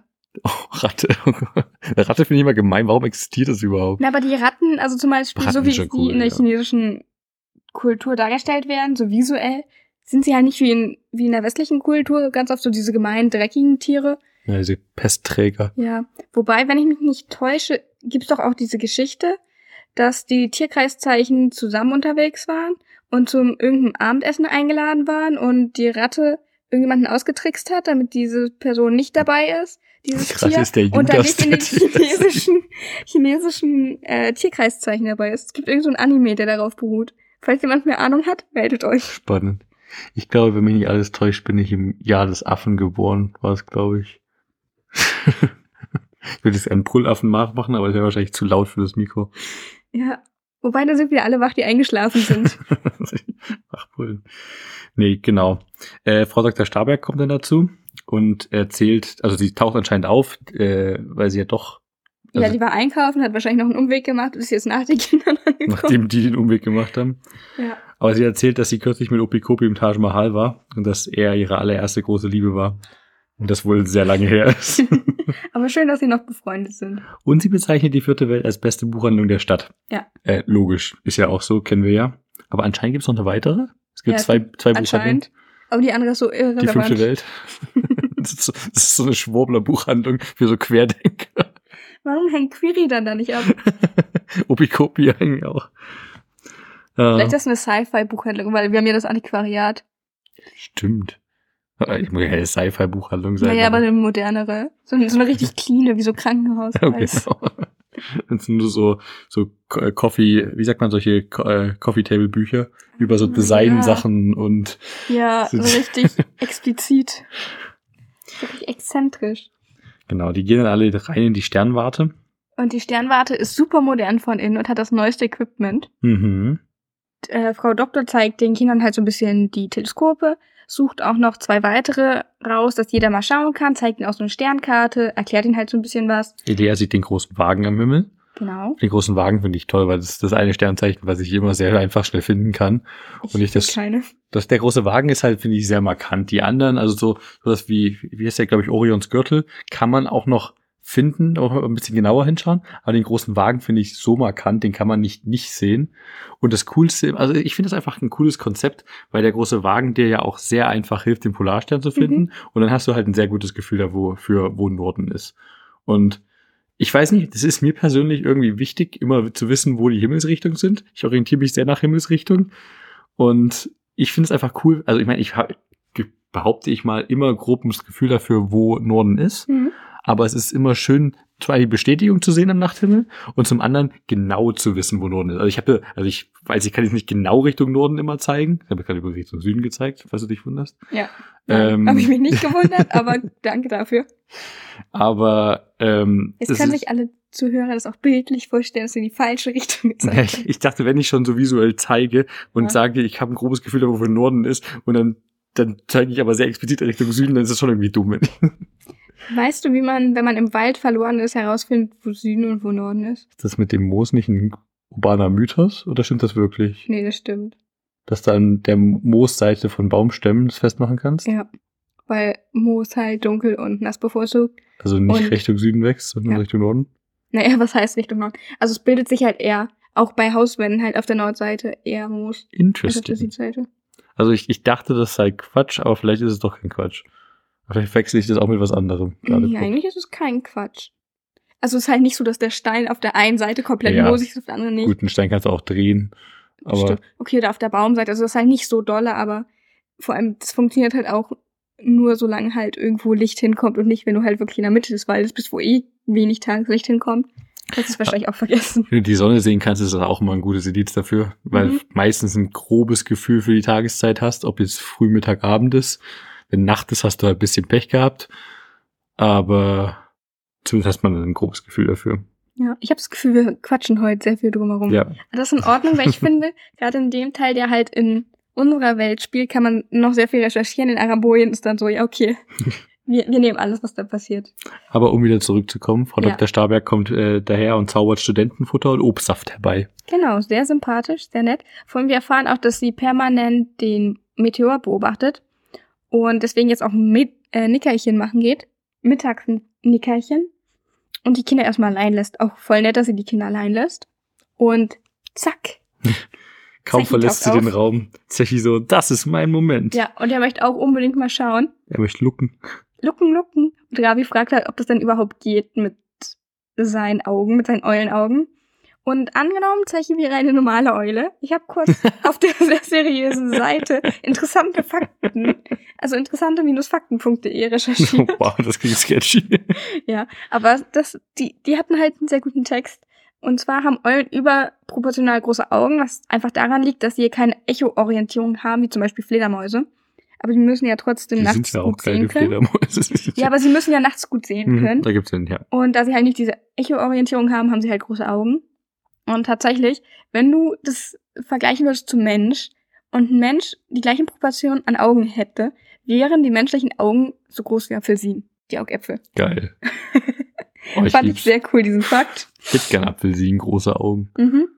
Apfelsinen sind halt schon groß. Ja, und damit diese großen Augen halt in diesen kleinen Eulenkopf passen, haben die so, ich frage mich nicht genau, wie das funktioniert, aber haben die so röhrenförmigere Augen. Deswegen können sie die halt auch nicht bewegen, weil die halt nicht ich so rund Kopf mit. sind. Ja, genau, weil sie halt weiter nach hinten gehen und deswegen müssen sie immer den ganzen Kopf bewegen. Und Eulen sind tatsächlich weitsichtig und können keine Objekte fokussieren, die nur wenige Zentimeter von ihren Augen sind. Gut, dass die Sternbilder so weit weg sind. Dann kannst du Da habe ich mich gefragt, ob das dann funktioniert. Wahrscheinlich schon, ne? Weil ja, Hm. du würdest ja nicht auf die Linse direkt Nee, vor nee, deinem du Auge. fokussierst nicht auf die Linse, du fokussierst schon auf den Bereich dahinter. Das heißt, wenn Zechis Augen wie die einer normalen Eule funktionieren, was ich nicht glaube, weil er ja tagaktiv ist, könnte er aber trotzdem was sehen. Tatsächlich ist eine tagaktive Eule. Wollte ich nur mal so erwähnen, weil ich das gerade spannend fand. Ah, aber es dauert nicht lang, bis Panik ausbricht. Warte, warte, warte. Erstmal müssen wir noch erwähnen, dass Zechi voll der Experte ist an arambolischen Sternbildern. Ich weiß nicht, was für eine Grundausbildung er da bekommen hat, aber er findet alles und dann rastet er mega aus. Ja, Panik bricht eben aus, weil äh, das Sternzeichen Tröstereule f- fehlt. Also er kann das ganze Sternzeichen hier gar nicht sehen, habe ich das Gefühl, so wie das klang. Weil das Sternzeichen Tröstereule existiert ja auch nicht eigentlich in unserem Himmel. Naja, aber also es fehlt halt nur das Auge, sagen sie auch, der Stern, der das Auge symbolisiert. Weil Rosa sieht das Sternbild halt Auge und erwähnt halt, dass nur das Auge fehlt. Ich merke gerade, ich habe mir in meinen Notizen aus Versehen Trösterente aufgeschrieben. ich hätte gerne eine Oh, das wäre Trösterente. ja süß. eine blaue Ente. Das war mir gerade dieses Meme, was ich gestern gesehen hatte. Da ging es halt irgendwie darum, ähm, wenn es dir schlecht geht, hol dir eine Ente. Hast du jemals eine unglückliche Person mit einer Ente gesehen? Nein. ja. Auf jeden Fall, Zechi rastet voll aus und wie der Erzähler so schön sagt, er beflügelt seinen Universator. Und der Universator hat halt keinen Empfang. Ach stimmt, sie sagen auch explizit, dass der Bonkelstern fehlt. Ja, Der Bonkelstellum. Bonk Bonkelstellum. Bonkelstellung, der Bonkelstern, wie Ravi später Also auch irgendwann erwähnt. Deutsch. Ja. Das ist ja das Auge der Tröster. Ich meine, Ja. gut, was heißt das, das Tröster-Eulen-Sternzeichen bei uns nicht existiert? Du kannst ja dein Sternzeichen auch selber neu definieren. Das sind ja literally Malen nach Zahlen am Himmel. Rosa erkennt's halt auch. Nicht so wie du mit deiner Rübe. Das, das sieht aus wie eine, oh, stimmt, nicht gut, fair. Aber es sieht wirklich aus wie eine Rübe. Aber wir sehen ja explizit auch, dass das Sternzeichen am Ja. Himmel auf dem Cover ist. Und da fehlt ja auch das rechte Auge, Ja. das linke Auge. Das wollte ich Also eigentlich rechts von später nochmal besprechen, weil du halt auch, machen wir es jetzt. Du siehst da halt auch die Snacks und Das den Studentenfutter Saft. und der Saft. Und du siehst halt auch das Efeu, was sich da so rumrangt. Ja, aber ich finde die Sternwarte komisch, weil die hat literally kein Dach. Das ist eine ich Ruine. glaube, das ist Glas und du siehst das Efeu, was sich halt. Niemals ist das ein Glasdach. In Was, meiner Fantasie ist das ein Efeustreben hat. Mit Efeustreben. das wäre cool, aber das wäre cool. Quatsch. Aber so sieht kein Observatorium aus. Vor allem nicht als, würd- würdest du dieses Bild, diesen Raum als top modern bezeichnen? Das habe ich mir auch aufgeschrieben. Nee. Vor allem mich finde das sehr interessant, weil du siehst halt, dass es Nacht ist. Ich finde steht schön, schön, dass Ravis Teleskop auf Eleas Rücken oder Rosa fokussiert ist, Das stimmt. Und warum hat Rosa eigentlich das Baby-Teleskop bekommen? weil sie am Boden sitzt. Da passt das Große nicht hin. Ja, okay. Aber kommen wir zurück zur Sache. Ravi und Elea und Zechi düsen direkt los und lassen Rosa halt einfach zurück. Man sieht sie noch, wie sie Richtung Schule rennen. Und der Erzähler beschreibt auch so süß, eine blaue Wolke ist hinter ihnen. Und auf einmal ist diese blaue Wolke weg. Und das fand ich total weird. Ravi und Elea sind auch, hör, wo ist denn Zechi hin? Ja, wahrscheinlich direkt nach Arambolien. Der hat sich Und dann? verdünnisiert, ja. Und gehen sie halt erstmal in die Arztpraxis. Zu Dr. Bruchmann. Der ist bestimmt, wie, wie nennt man einen Chiropraktiker? Ja, wahrscheinlich. Du hast ja Erfahrung damit. Was? Nee, ja, beim Chiropraktiker war ich auch noch nicht. Aber Dr. Bruchmann klingt schon so, als ob der den Rücken wieder einrenkt oder halt zerbricht. Das Aber das ist gleichbedeutend beim Chiropraktiker. Ähm, Dr. Bruchmann hat auch eine kurze Sprechrolle. Ich konnte aber nicht herausfinden, wer der Sprecher ist. Nur um es kurz zu erwähnen. Opikopi liegt gerade bei ihm in der Praxis auf einer Liege Mhm. und hat etliche Schmerzmittel bekommen. Ja, Und das eine hebt, Spritze so richtig hier rein und es geht dir wieder gut. das hebt seine Laune beträchtlich. Kann ich verstehen, Opikopi. Kann ich Ja. verstehen. Währenddessen sitzt Tante Lissy im Wartezimmer, liest ihr natürlich Horoskop. Gegenüber sitzt Query, weil der hat ja auch eher Rückenschmerzen. Und beide ignorieren sich. Ja, aber sie mit gutem Grund, Ja. weil er das den Bildband äh, aus der vierten Welt noch nicht bezahlt hat. ja. die dann- Einfach eingesackt wahrscheinlich. Ja, vielleicht hat er gesagt, das zahlt er später auf Rechnung oder alles anschreiben im Buchladen. Wahrscheinlich ist es anschreiben. Er ist ja bekannt. Liebste So. Lissy, schreiben Sie mir das doch bitte an. Ja, ich meine, er ist ja auch anscheinend regelmäßig Ja. Kunde dort. Also das kann ich schon verstehen, aber die Tatsache, dass er noch nicht bezahlt hat, ist natürlich dann nicht so geil. Und aber Lissy ignoriert ihn explizit deswegen. Ja. Und die Kiddingse kommen Mhm. und erzählen tatsächlich von ihrem Besuch in der Sternwarte. Und von Zichi, äh, Zechi. Ja. Und Lissy kennt das Sternzeichen Tröster Eule auch nicht. Und ist so, "Oh, hat Zechi eine wichtige Entdeckung gemacht? Und da hört natürlich Quirin Bartels direkt hin und ist so, keineswegs, wie heißt dieses Sternbild? Wo genau liegt es? Das ist schon unpraktisch, dass er hinter einer Zeitung irgendwie sitzt und einfach zuhört. mhm. Sehr sneaky wieder von ihm. Ja, sie werden aber unterbrochen, denn der Arzt bringt Opikupi zurück. Der das geilste Zitat Ja. überhaupt zu Quibi sagt. Der Arzt? Nee, Achso, nee, nee, nee, Opi- vorher noch, vorher noch, weil der Arzt sagt zu Opikopi, nicht wieder so hohe Sprünge auf ihrem Fitness-Trampolin machen. Und ich stelle mir vor, wie Opikopi in seinem Selbstversorgergarten auf so einem Trampolin vor sich hinspringt. Also er hat so ein kleines So, oder so ein großes hui. Trampolin? Ich glaube, der hat so ein kleines. Und dann macht er immer so Soundeffekte, wenn er springt. Ja, Und jetzt darfst du. Kopi dann zu, zu Quibi. Na, Quiri Bartels beim Hip-Hop-Tanzen mit Britney Spears die Schnüffelnase Ja, ausgerenkt. der war auch gut. Fand ich sehr witzig. Und äh, Opi Kopi bezeichnet dann Zechi als das blaue Wunder, Ja. was ich gerade natürlich als Dresdner sehr lustig fand, weil wir haben ja das sogenannte blaue Wunder hier in der Stadt. Wir haben eine Brücke, die, die, blau angelaufen ist. Die ist nicht blau. an- Na okay, die, die ist, ich finde sie auch gar nicht mal so Ich blau. finde sie auch nicht blau. Sie ist blau schon, blauer als andere Brücken. Sie heißt eigentlich die Loschwitzer Brücke, aber die wird halt im allgemeinen Sprachgebrauch als das blaue Im Wunder Volksmund. bezeichnet. Im Volksmund ist sie das blaue Wunder. Und fand ich ja lustig, dass Zechi genauso bezeichnet wird. Mhm. Ich fand diese Arztszene super sympathisch, aber ich finde es absolut weird, warum wir auf einmal in dieser Arztpraxis sind. Weil Zechi verschwindet, es ist gerade Panik und Elea meint noch, ja, wir haben ja einen freien Nachmittag. Ich dachte erst, die Folge, äh, die, die Folge, die, die Szene wird super relevant, weil sie Quirin Bartels davon berichten und der Ja. plötzlich vom Geschehen Bescheid weiß. Aber das spielt ja anscheinend später keine Rolle. Nur eine kurze. Also die greifen sie am Ende nochmal auf, aber tatsächlich, Ja, aber keine wirkliche Rolle. ja, wir können am Ende nochmal kurz drüber sprechen, wenn es wieder aufgegriffen wird. Aber wir haben halt wieder so ein, jetzt kommt nämlich der Erzähler und erzählt, ja, okay, ähm, sie machen sich Sorgen um Zeichi, sie gehen in die vierte Welt, durch das Labyrinth, ähm, durch den Eulensee und reisen nach Eulental, Arambolien. Ich finde es gut, dass sie das nochmal so ein bisschen ausführlicher erklären, dass auch der Rollstuhl zurückbleibt, weil wir ja am Anfang diese Einführung hatten für, Kide, äh, für Kinder, die neu sind, für Hörer, die neu sind. Ich fand es interessant, dass äh, Elea eine Fiole Eulenstaub dabei hat, damit Ja. sie das machen können. Weil ich dachte, es wurde mal gesagt, dass Eulenstaub alleine nicht ausreicht. Du brauchst frischen. Also vielleicht ist es frischer. im Tröstereulensaal. Ach, da kannst du auch alten Eulenstaub dabei haben. Abgestandenen, Ja, weil ich abgelaufenen, glaube, mindesthaltbarkeitsüberschrittenen. wenn ich mich ganz weit aus dem Fenster lehne, mit meiner Erinnerung, ist es im Bibi Blocksberg-Film Das Geheimnis der blauen Eulen auch so. Ja, aber der Film ist ja keine Grundlage für das Hörspiel. Ja, aber da sind sie auch in dem See und dann, ach nee, da setzen sie die Eulen auf diese Dinger. Also ich glaube halt, weil das der Eu- Tröster-Eulensaal ist, das alles nochmal ein bisschen anders und da reicht der Eulenstaub. Da brauchst du nicht die Eule. Okay, weil ich dachte, es wurde explizit mal gesagt, dass das im Eulensaal, also ich, weil Quibi ja auch schon mal da war. Ja, aber er hatte keinen Eulenstaub. Ja, aber er hätte welchen haben können, aber das ging nicht, weil, also ich glaube, er hatte sogar welchen, ich wurde nicht irgendwie gesagt, aber er hatte keinen, keinen von Zechi frisch, also du brauchst die Eule auch quasi dazu. Nee, das war mit seiner Flugmaschine. Da bringst du, glaube ich, Ach was so, dann bringe ich vielleicht durch, wirklich durcheinander. Aber auf jeden Fall kommt Elea vorbereitet. Sie hat anscheinend Mhm. abgefüllten Eulenstaub in der Tasche dabei, dass, dass man in so einem Notfall alleine nach Achenbolien kommt. Genau, und sie reisen nach Arambolien. Erstaunlicherweise, Kristallpalast. Und es fällt ihnen auf, es ist unglaublich leer, nicht mal die Wachen sind da, Ich finde es übrigens interessant, dass sie im Kristallpalast landen.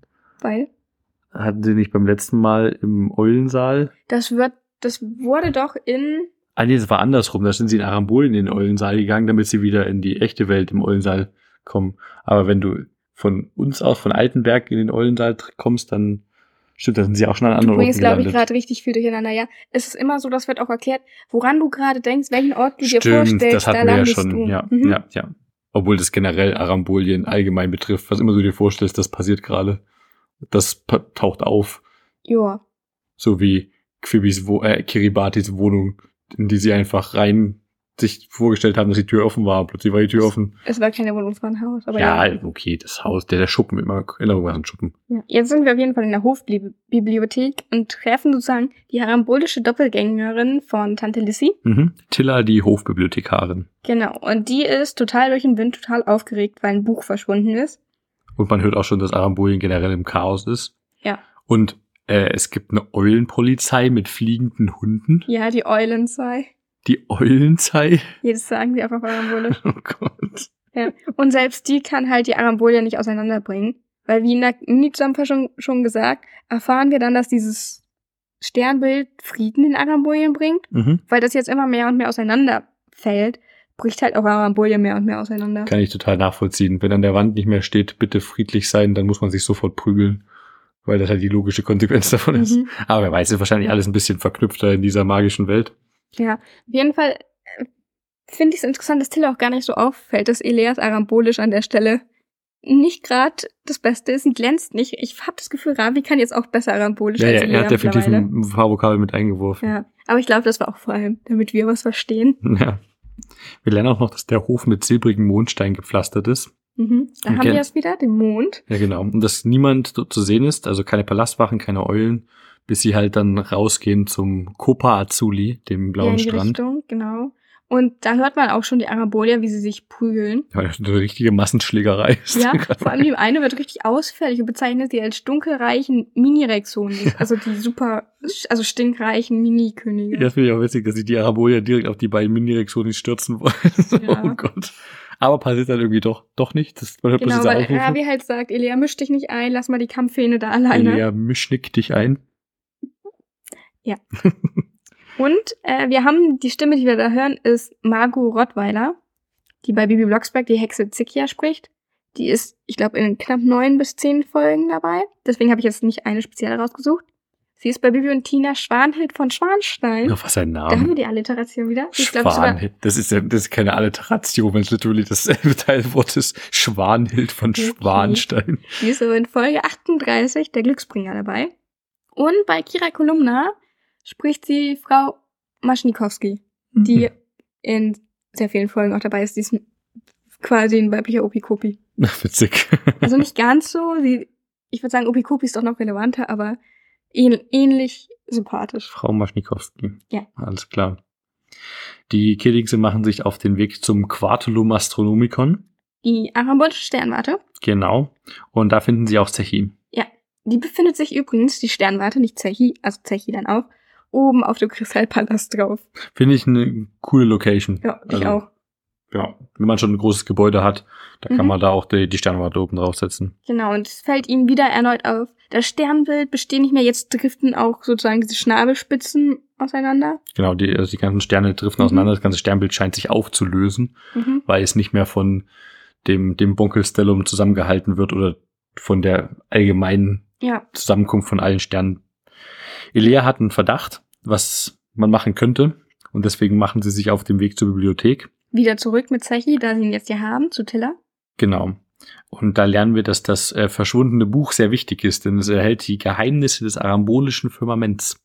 Mhm. Und wer hat dieses letzte verschwundene Buch denn wohl als letztes gehabt? Natürlich nicht der Haus- und Hofmeister, dem alle vertrauen, oder? Mhm, dem Oberspitzbub, dem alle vertrauen. Kiribati hat es gehabt. Nein! Und Kiribati ist verschwunden. Aber das ist ja kein Problem, weil man kann ja im Universator einfach nachschauen, wo er ist.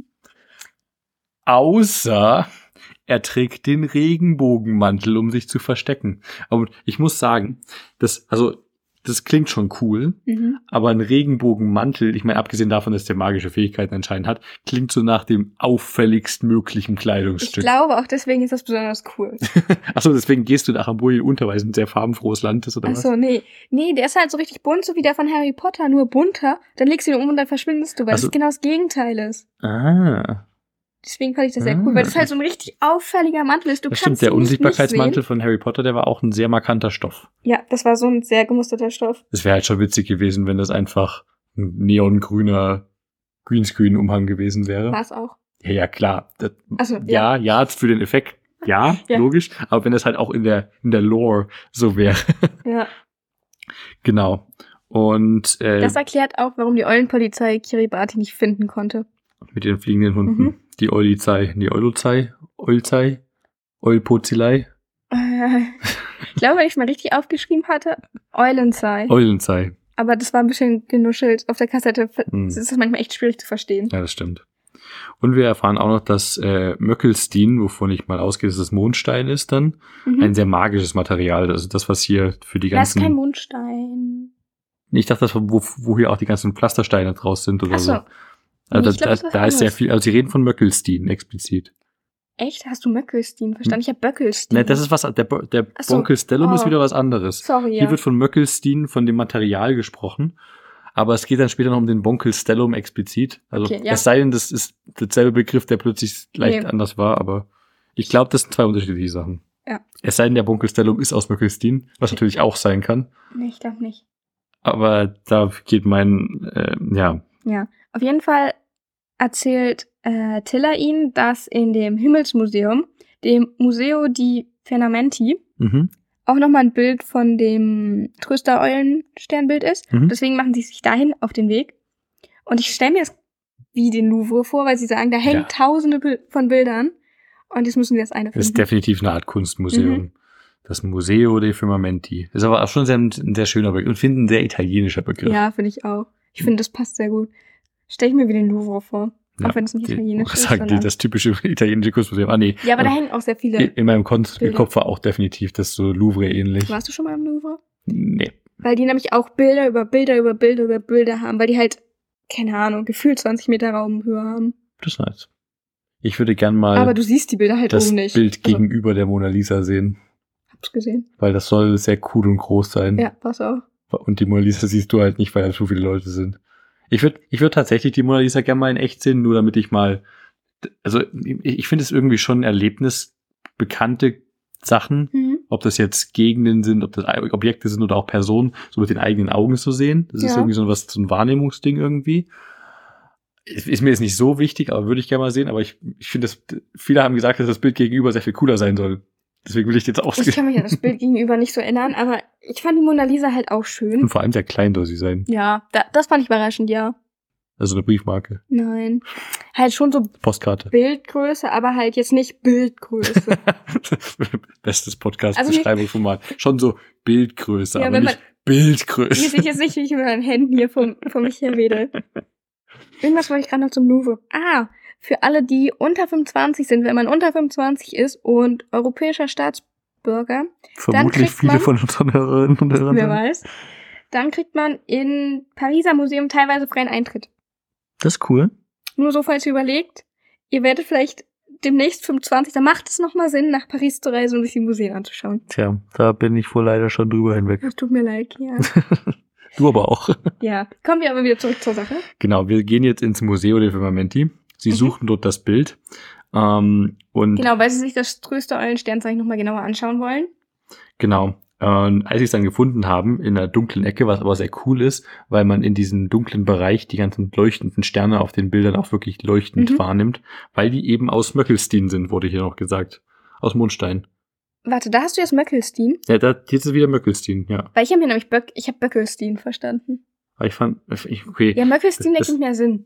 Ich, ich dachte vielleicht ist Möckelmond irgendwas, aber Ah, okay. ist, also Mondstein, Möckelstein war für mich ein Begriff, aber Ja. wie du schon meintest, das kann man auf der Kassette manchmal nicht so gut hören. Ich dachte, ich weiß nicht warum, ich habe halt einfach permanent Böckelstein verstanden, musste aber an Bückel denken, so diesen Aal, also diesen Fisch, den du so Ah. grillen kannst. Deswegen hat es auch nicht so viel Sinn gemacht. Gildaal?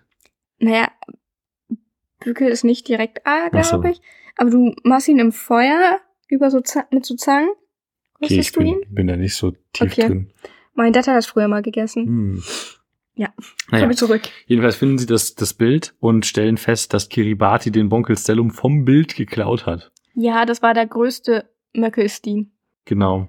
Und, Und, ohne der hat die- halt alles zusammengehalten. Genau, ohne dieses Eulenauge. Aber finde ich auch interessant, dass sie das von dem Bild genommen haben. Weil logisch, ich habe an vorher drüber nachgedacht, wie zum Teufel kriegt man das denn aus dem Himmel gepflückt. Mhm. Aber braucht man gar nicht, weil das verknüpft ist mit diesem Bild.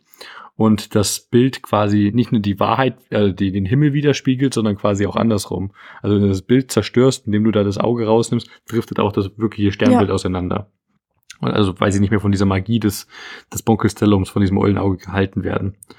Genau, wie wir, wie wir vorher schon gesagt haben, ist das Sternzeichen so generell für Frieden. Aber sie finden dann eben diesen Zettel hinter dem Bild, glaube ich. Mhm. Als sie mit dem Bild halt so ein bisschen dran rumhantieren, was auch immer. Genau, und das, das Rätsel war irgendwas im Vorsinne von, such die Weisheit auf, wo sich warmes Holz wird finden. Ich hab's mir auch. Ach, das du ganz aufgeschrieben, Jetzt perfekt. kommt mein perfektes Arabolisch. Oh. Entschuldigt schon mal. Äh, Möckelstelli rückel nie, Bockelstelli sorgt für Harmonie. Ist der Bo Bonkostelli fort, sucht die Weisheit auf. Am Ort, wo sich warmes Holz wird finden, wird in Frieden man sich binden. Mhm.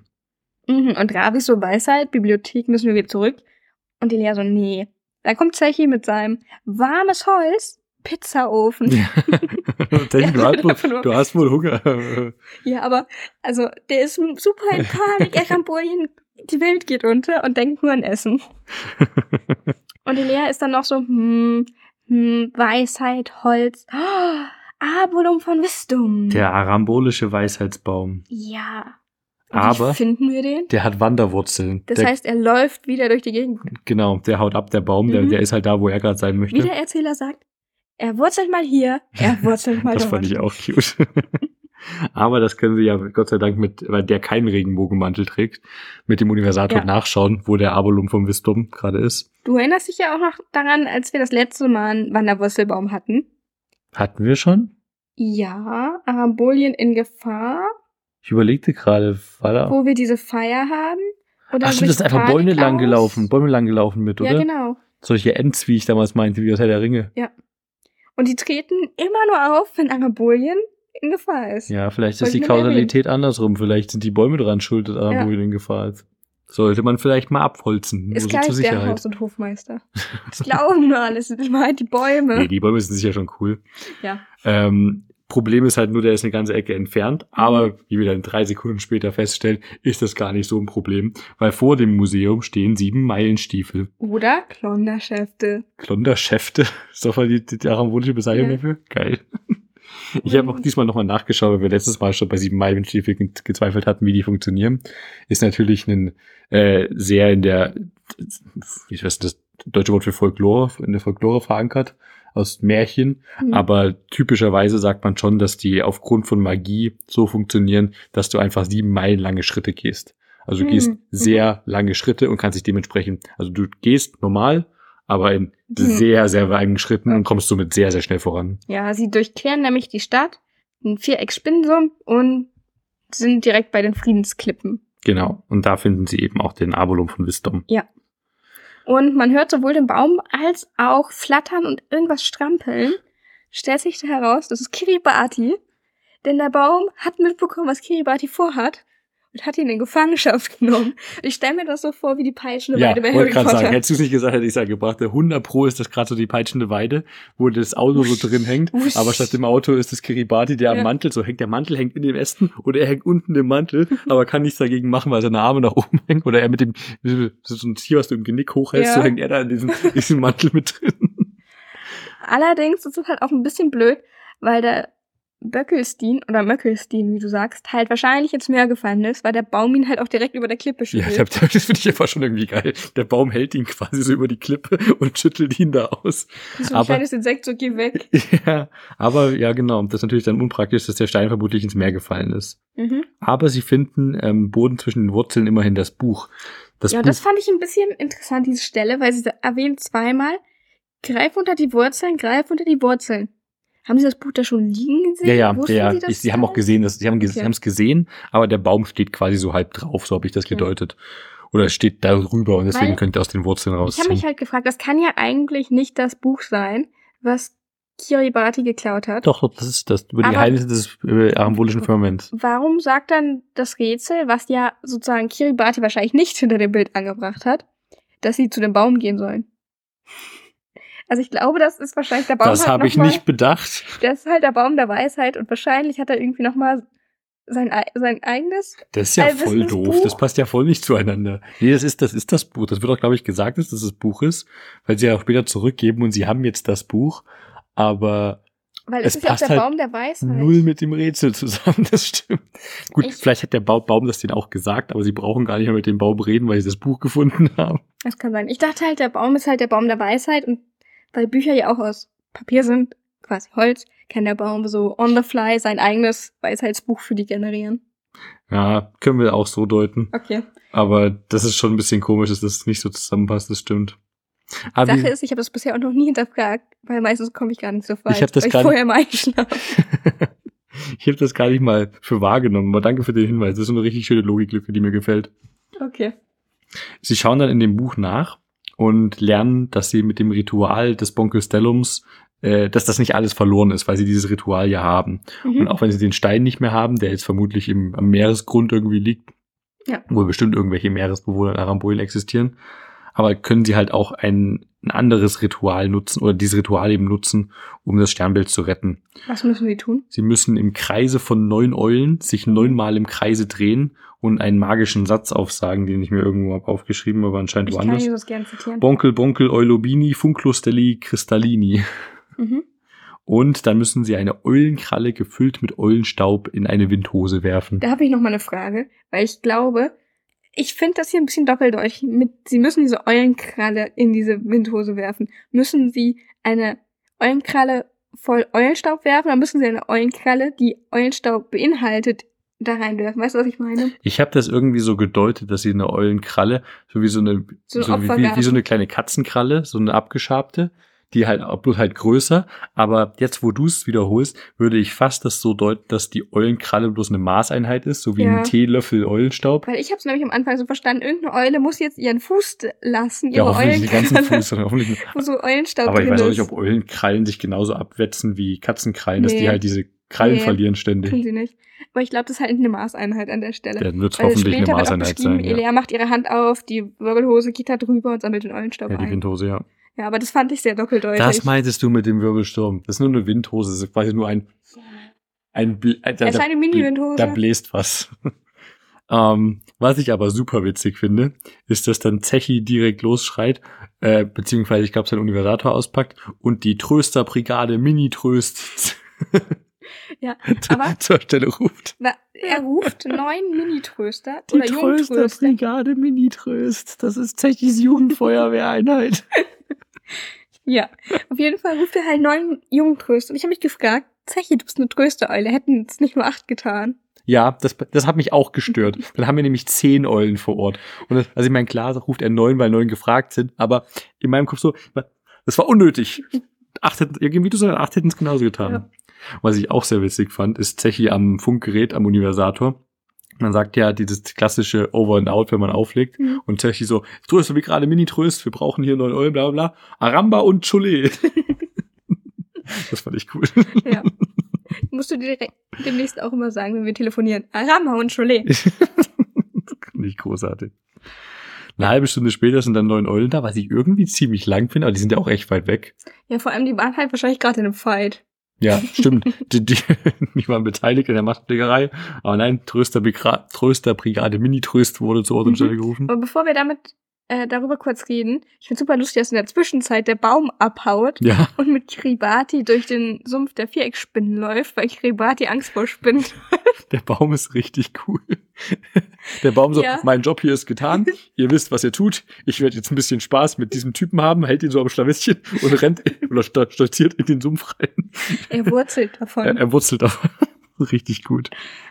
Die jungen Tröstereulen treten auf und singen halt die Hymne von Arabolien. Genau. Ich hatte mega den Ohrwurm danach.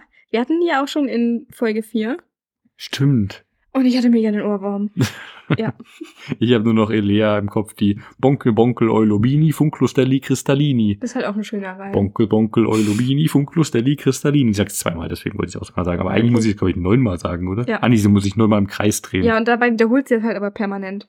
Genau. Und da fängt irgendwas an zu leuchten. Ich habe nur noch aufgeschrieben, es fängt an zu leuchten.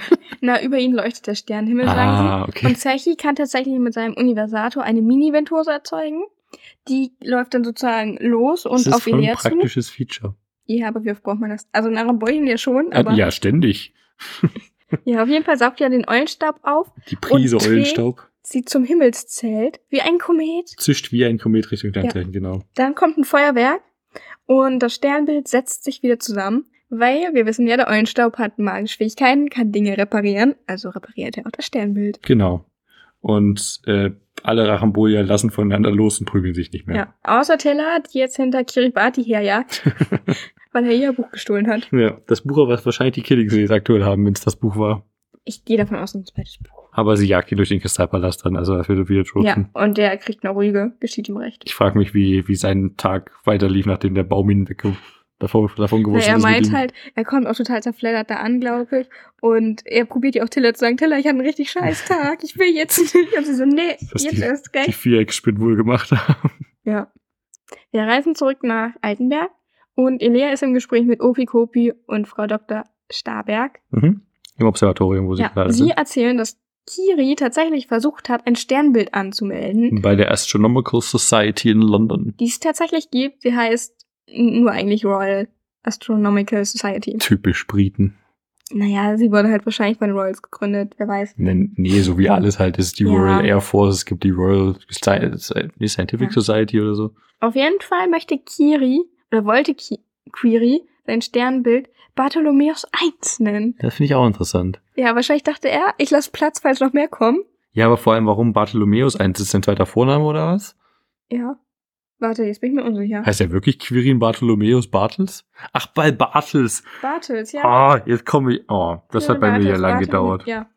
Bart, Äh, ich kann kurz sein, das habe ich überhaupt nicht umrissen gehabt. lass mich einmal kurz seinen Vornamen raussuchen, weil den kennen wir doch auch. Quirin? Ach so, ja, Quirin Bartels, ja. Sorry, jetzt standen wir beide gerade auf. Nein, Quirin habe ich schon gesagt gehabt. Ja. Ah, Aber klar, ich habe ich hab einfach nicht umrissen, dass das ja Bartels, Bartholomäus, die Verbindung haben wir irgendwie. Es liegt so auf der Hand. mhm. Naja, ergibt Sinn. Auf jeden Fall ähm, glaubt Opikopi halt nicht, dass einfach von heute auf morgen ein neues Sternbild auftaucht, ein neues Sternzeichen. Ja, vor allem was ein Sternbild anzumelden, ist halt literally einfach nur, ja, ich habe mal nach Zahlen anders gemacht. Ja. Also äh, das, da, da ist ja nichts. Also wenn du neue Sterne siehst, das wäre krass. Mhm. Aber das musst du halt auch erstmal machen. Ja. Vor allem, ähm, Frau Doktor sagt halt auch, sie hat letzte Nacht ein seltenes Phänomen beobachtet, einen Sternschauer. Aber anscheinend hat außer ihr den keinen gesehen und jetzt ist sie auch ein bisschen verunsichert, ob sie mal ihre Augen überprüfen lassen sollte. Und jetzt kommen Ravi und Rosa noch dazu. Also erst kommt Ravi dazu und hat eine Überraschung für Elea. Dann kommt Rosa noch dazu. Das war anscheinend auch Rosas Idee, diese Überraschung. Ja. Das fand ich cool. Tatsächlich, Rosa fragt nämlich, hat alles geklappt. Aber Rosa hat Pommes für alle dabei. Ja, sehr, Das ist sehr wichtig Ich meine, sie, sie kommt ja vom Frittenkönig. Absolut nachvollziehbar. Mhm. Pommes sind ja auch toll. Und zwar, Ravis große Überraschung für Elea ist, Eine Urkunde. ja. Und zwar hat er den Himmelskörper mit der Nummer 578c auf Elea Iluanda registrieren Im lassen. Andromeda-Nebel. Mhm. Und das finde ich cool, dass das jetzt, was immer dieser Himmelskörper genau ist, ist jetzt, heißt jetzt Elea Eluanda. Ja. Und Elea weint vor Freude, weil sie es so toll findet. Sie weint fast. Und Ravi so, oh. Elea, das kannst du nicht machen. Dann fange ich auch noch an, weil ich bin ja so sensibel, ich bin ja ein Fisch. Wollte ich nur kurz erwähnen. Ganz kurz nochmal zu dieser Sternnamen-Thematik. Man kann sich Sternurkunden halt schon ab 30 Euro im Internet kaufen. Ja. Aber, ich zitiere kurz, mit ihrem Sternkauf erwerben sie natürlich kein juristischen Anrecht an einem Stern. Die Sterne gehören zum Glück niemanden, weshalb auch niemand einen Stern wirklich verkaufen kann. Auch eine amtliche Benennung ist nicht möglich, denn Sterne werden normalerweise nicht benannt. Das heißt, du kaufst zwar diese Urkunde, wo das draufsteht. Im Falle von Rosa und also von Ravi hat er auch nur eine E-Mail hingeschrieben, sondern also anscheinend auch kein Geld bezahlt. Aber in echt funktioniert das nicht. Naja, mein, Also- wer, wer soll dich davon abhalten, das Ding so zu benennen? Ja, aber das ist halt nicht so, wie du sagst. Ich habe ein Stück Land gekauft und nenne das Ich- jetzt. Ich finde das vergleichbarer mit so, einer, mit so einer Wetterpatenschaft. Das kannst du ja auch machen, dass du so einen Sturm nach dir benennen lässt. Ja, Und ich weiß nicht, ob du dich noch erinnerst, das ist wahrscheinlich auch schon wieder 15 Jahre her, ich habe es nicht genau im Kopf, an diesen krassen Sturm Kyrill, den es mal gab. Das haben, äh, der, der auch hierzulande richtig viel Schaden angerichtet hat. Und das haben zwei Brüder ihrem Dad als Geschenk, Geburtstagsgeschenk geschenkt. Hier, schau mal, wir haben einen Sturm nach dir benannt. Und dann hat er halt richtig hart gewütet. das okay, nee, daran kann ich mich nicht erinnern. ist eine Wetterpatenschaft, finde ich schon cool. Ja, aber da hast, das wird halt auch wenigstens in Nachrichten und so noch so genannt. Ja, weil ist aber auch sehr vergänglich. Wenn du einen Stern benennen könntest, wäre das halt cool, weil der, der bleibt da halt vermutlich noch ein paar Millionen Jahre. Ja, aber das ist halt dann auch so, dann würden halt, weiß ich nicht, im Unterricht würden dann Leute sagen, und das auf dieser Karte ist Stern Kilian. Ja, aber das, das, das, also ich finde das halt irgendwie ein bisschen sketchy. Ich finde diese Aussage, dass sie normalerweise nicht benannt werden, auch komisch, weil alle bekannten Sterne haben Namen. Ja, ja, die Aussage ist auch ein bisschen komisch, Das sind weil halt die nicht so. Bekannten. Das ist halt genau das Ding, die Ja, Bekannten. nicht so eine amtliche Bekanntmachung, so wie halt Stern Kilian. Ja. Also, weiß ich nicht. Nur so ist es, ich finde, das klingt halt so ein bisschen scammig, wenn Leute sagen, ja, du kannst den Stern halt nach dir benennen lassen. Ich Zumindest würde gerne die Sonne nach mir benennen lassen. auf den Geht Seiten, das? wo ich war. Kannst deine eigene Urkunde drucken und deinen eigenen Shop eröffnen. Dass ich die Sonne nach mir benenne? Ja. Obwohl ich hätte gerne lieber Proxima Centauri, der ist cooler. Okay, kommen wir zurück zum Thema. Auf jeden Fall küsst Elia Ravi. Ja, Das ist- Riesenthema hier. Ah, Sie ist so, cute. von ihren Gefühlen überwältigt, dass sie meinen Kuss geben muss, um ihre Dankbarkeit auszudrücken. Ja. Was ich aber sehr, sehr witzig finde, ist, dass sie sagt, dass es das beste Geschenk aller Zeiten ist. Und dann meldet sich Sechi zu Wort und ist sauer, weil er ja das beste Geschenk ist. Kann ich aber auch verstehen. Aber was eine Aussage, die so überglücklich, so, oh, das ist das schönste Geschenk. Und Sechi so, das stimmt überhaupt nicht, ich bin das beste Geschenk. Ja, aber Zechi war halt auch ein Geschenk von ihren Eltern. Ja, aber irgendwie witzig. Also es ist so typisch Zechi, dass er sich da, Ja, aber ich finde ich find das gerechtfertigt. Ich muss sagen, ich, ich finde das Geschenk auch nicht so toll. Aber es freut mich, dass Elia sich freut. Das ist alles, ich was finde zählt. schon toll. Okay, dann habe ich schon mal mein erstes Geschenk so, was wir dann aber am Ende noch erfahren, dass die Arambolia halt regelmäßig Böckelstin ins All schicken und damit halt neue Sternbilder entstehen. Ja, beziehungsweise aus gepresstem Eulenstaub, haben sie gesagt. Vielleicht ist gepresster Eulenstaub ein Mondstein? Hm, Ich glaube, das ist halt nämlich kein Mondstein. Ich glaube, da ist halt irgendwas in, bei dir falsch gelaufen, als du das gehört hast. Ich glaube nämlich, das ist ein Unterschied. Also hier haben sie vom gepressten Eulenstaub gesprochen. genau, das war ja der Böckelstin, den sie halt ins. Ach, wer weiß, jetzt bin ich verwirrt, keine Ahnung. Es ging so alles durcheinander hier ein bisschen in der Folge. Ich behaupte einfach, gepresster Eulenstein wird, äh, Eulenstaub wird zu Mondstein. Das ist jetzt mein Headcanon. Okay, weil ich dachte mir halt, der Böckelstin wird daraus gemacht, aber halt diese Mondplattensteine sind nochmal was anderes. Möglich. Okay. Kann ich nicht sicher sagen. Wir können ja wieder im Forum mit Leuten diskutieren, die mehr Ahnung haben, vielleicht als wir, oder das sich vorgestellt haben. Genau. Sagt uns mal bitte, was eure Meinung ist. Oder wenn ihr die Folge hört, nach unserer äh, Zusammenfassung, wie, wie ihr das aufgenommen habt. Mhm. Damit sind wir halt eigentlich auch schon durch. Genau, das war die Folge. Ja. War echt cool. Ich fand sie. Ach so, ähm, willst du Welche- wieder zuerst bewerten? Kann ich machen? Sehr gut. Okay. Also, ich fand, das war eine runde Folge, es hat alles gepasst. Ich fand, wir hatten wieder so richtig schöne, typische Elea-Dialoge, die witzig waren. Ich mochte den am- Anfang mit Nikolas richtig gerne, den in der Arztpraxis. Ich fand einfach eine richtig gute Folge. Allerdings, ich habe öfter auch online gelesen, dass Leute sich an einem Arabolischen ein bisschen stören. Und ich fand hier, also gerade wenn ich halt auch so genau hinhöre, so wirklich möchte das Wort wörtlich verstehen, gab es hier Stellen, wo es arabolisch ein bisschen viel war. Mhm. Und die, diese Sache mit dem Baum und dem Buch erschließt sich mir noch nicht ganz. Ich fand das ein bisschen verwirrend mit, wir haben das Sternbild, wir haben diesen Böckelstein, der das Ganze halt auf diesem Bild abbildet. Fand ich irgendwie, also ja, das, ja, es ergibt irgendwie Sinn, aber teilweise waren da doch ein paar Ungereimtheiten. Und was ich noch sehr gut fand, das war halt schön aufgeteilt zwischen Altenberg und Arabolien. Und wir hatten ja in den letzten Folgen halt auch oft kein Arambolien. Ich mochte aber, dass es keine reine Arambolien-Folge war. Mhm. Das fand ich sehr schön ausgewogen. Und ich muss sagen, ich finde es für einen Podcast immer cool, wenn wir halt sowas Ausgewogenes haben, weil da kannst du zum einen sehr viel recherchieren, aber zum anderen hast du halt auch dieses typische Arambolien-Feeling. Ich habe das Gefühl, jetzt ist das Konzept von Arambolien auch ein bisschen Etablierter. etablierter und ein bisschen ausgereifter auch. Ja. Weil wir hatten, ich glaube, es war Folge 2, wo Arambolien auf einmal so ein ganz anderes Konzept Ja, ja, hatte. da haben sie mal komplett über den Haufen geworfen gehabt. Ja. Und ich würde es halt als Bonito bewerten, weil es hat alles gepasst, aber es hat auch alles gepasst. Es war nicht mehr als das. Ja. Nee, da bin ich voll bei dir. Ich habe die Folge auch in meinem Kopf definitiv als Bonito eingeteilt. Ähm, ich fand sie unterhaltsam. Sie hatte Witz, sie hat ein paar Momente gehabt, also gerade diese Zitate von Ravi fand ich nicht so geil. Die, ja, auf Rosa die bezogen, hätten, ne? genau, die hätten nicht sein müssen. Ähm, Astrologie ist jetzt definitiv nicht meine Welt, aber ich fand es nicht unspannend. Und ich fand es cool, dass das halt so thematisiert wurde. Und allein die Tatsache, dass sie irgendwann Andromeda-Nebel mit erwähnt haben, cool, Mhm. es macht die Folge für mich sehr sympathisch. Ähm, die Handlung war gut nachvollziehbar auf jeden Fall. Ich fand das arambolisch tatsächlich positiv. Es war nicht wie in der Arambolien in Gefahr-Folge, wo sie irgendwie, finde ich, wo man sich sehr viel herleiten musste. Mhm. Das war ja eigentlich nur, wie heißt sie, Tilla, die, die ein bisschen gesprochen hatte Ja. so. Und Elia hat relativ viel hier noch besetzt. Genau, genau. Aber das fand ich sehr nachvollziehbar. Also Mhm. das fand ich tatsächlich auch sehr cool. Also ich fand die Folge durch und durch eigentlich sehr gut. Also es war jetzt, ich würde sie noch nicht als Aramachole bezeichnen. Dazu Mhm. fehlt irgendwie noch das gewisse Etwas, aber definitiv Bonito. Okay.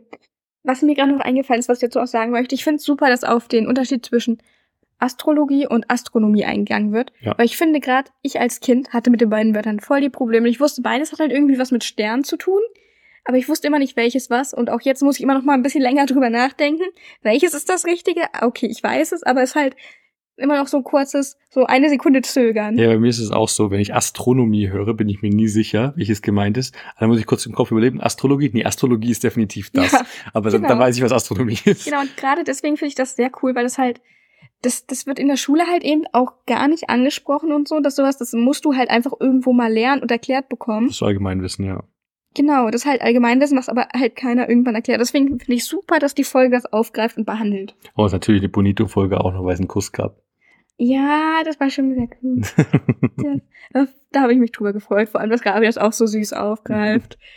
Und ja, das halt, sie hatten halt auch an vielen Ecken einfach vieles, was es rund gemacht hat. So, hier Hor- Horoskop, da Horoskop, hier nochmal eine Referenz darauf. Ach so, Ja. du hattest es angesprochen, weil ich hatte es gar nicht nochmal wiederholt. Ähm, die ganze Szene mit dem Avalo von Wisdom, dass der äh, Kiribati gefangen hält, das ist für mich eindeutig, ja, Bonito durch und durch. Geil, das war lustig, Ja. das war, das hat Spaß gemacht. Vor allem, wenn wir uns jetzt auch rückblickend nochmal das Cover anschauen von der Kassette. Ich mag das Bild halt super gerne. Da sind super viele Details drauf. Ja, ist ein bisschen komisch, dass es alles Glas ist, aber ich glaube, das, Das haben ist sie kein auch. Glas, da ist kein Dach. Okay, für mich ist da Glas, aber das haben sie wahrscheinlich auch gemacht, damit du halt diese Tröster Wo soll denn das Glas sein? sehen kannst. Das, das Glas würde ja zwischen den zwischen diesen Streben sein, aber dann könnte da kein Efeu dran wachsen. Naja, für mich ist es halt, die Streben, ähm, das sind halt so Metallträger ja. und das Glas ist dazwischen gesetzt und die sind außen halt noch so ein bisschen, damit da ja kein Regen reinläuft, so ein bisschen Aber der wobbelig. Efeu geht drumherum. Um das sieht nur so aus. Schau mal da. Das sieht nur so aus. da, also ich, ich finde also Auf eindeutig. Lass mich doch erst mal zu Unverglast sein. reden. Auf jeden Fall wollte ich sagen, ich finde das halt ein durch und durch gelungenes Cover. Ja. Weil halt alles stimmt, da ist halt kein Fehler drauf, da sind Details drauf, wo du halt merkst, okay, die Person, die das Cover entworfen hat, hat die Folge gehört. Das Auge der Tröstereule fehlt, Zechi ist in Panik. Wir haben, Wir haben das große Teleskop, wir haben die zwei, die Frau Doktor noch dazu geholt hat, wir haben die Snacks. wir haben einen eindeutigen Fehler. Man sieht nicht den Motorantrieb von Elias Rollstuhl, der in der letzten Folge betitelt wurde. Kilian. ja. Gut, möchtest du das nächste Cover besprechen? Ja, ja. Dabei? Ja, Okay. dem nächsten Cover. Wie heißt die nächste Folge? Opikopi hat Geburtstag. Oh, Opikobi hat Geburtstag. Wir haben eine Geburtstagsfolge. Da ist eine neue Person auf dem Cover. Ja. Ist das eine Freundin von Opikopi?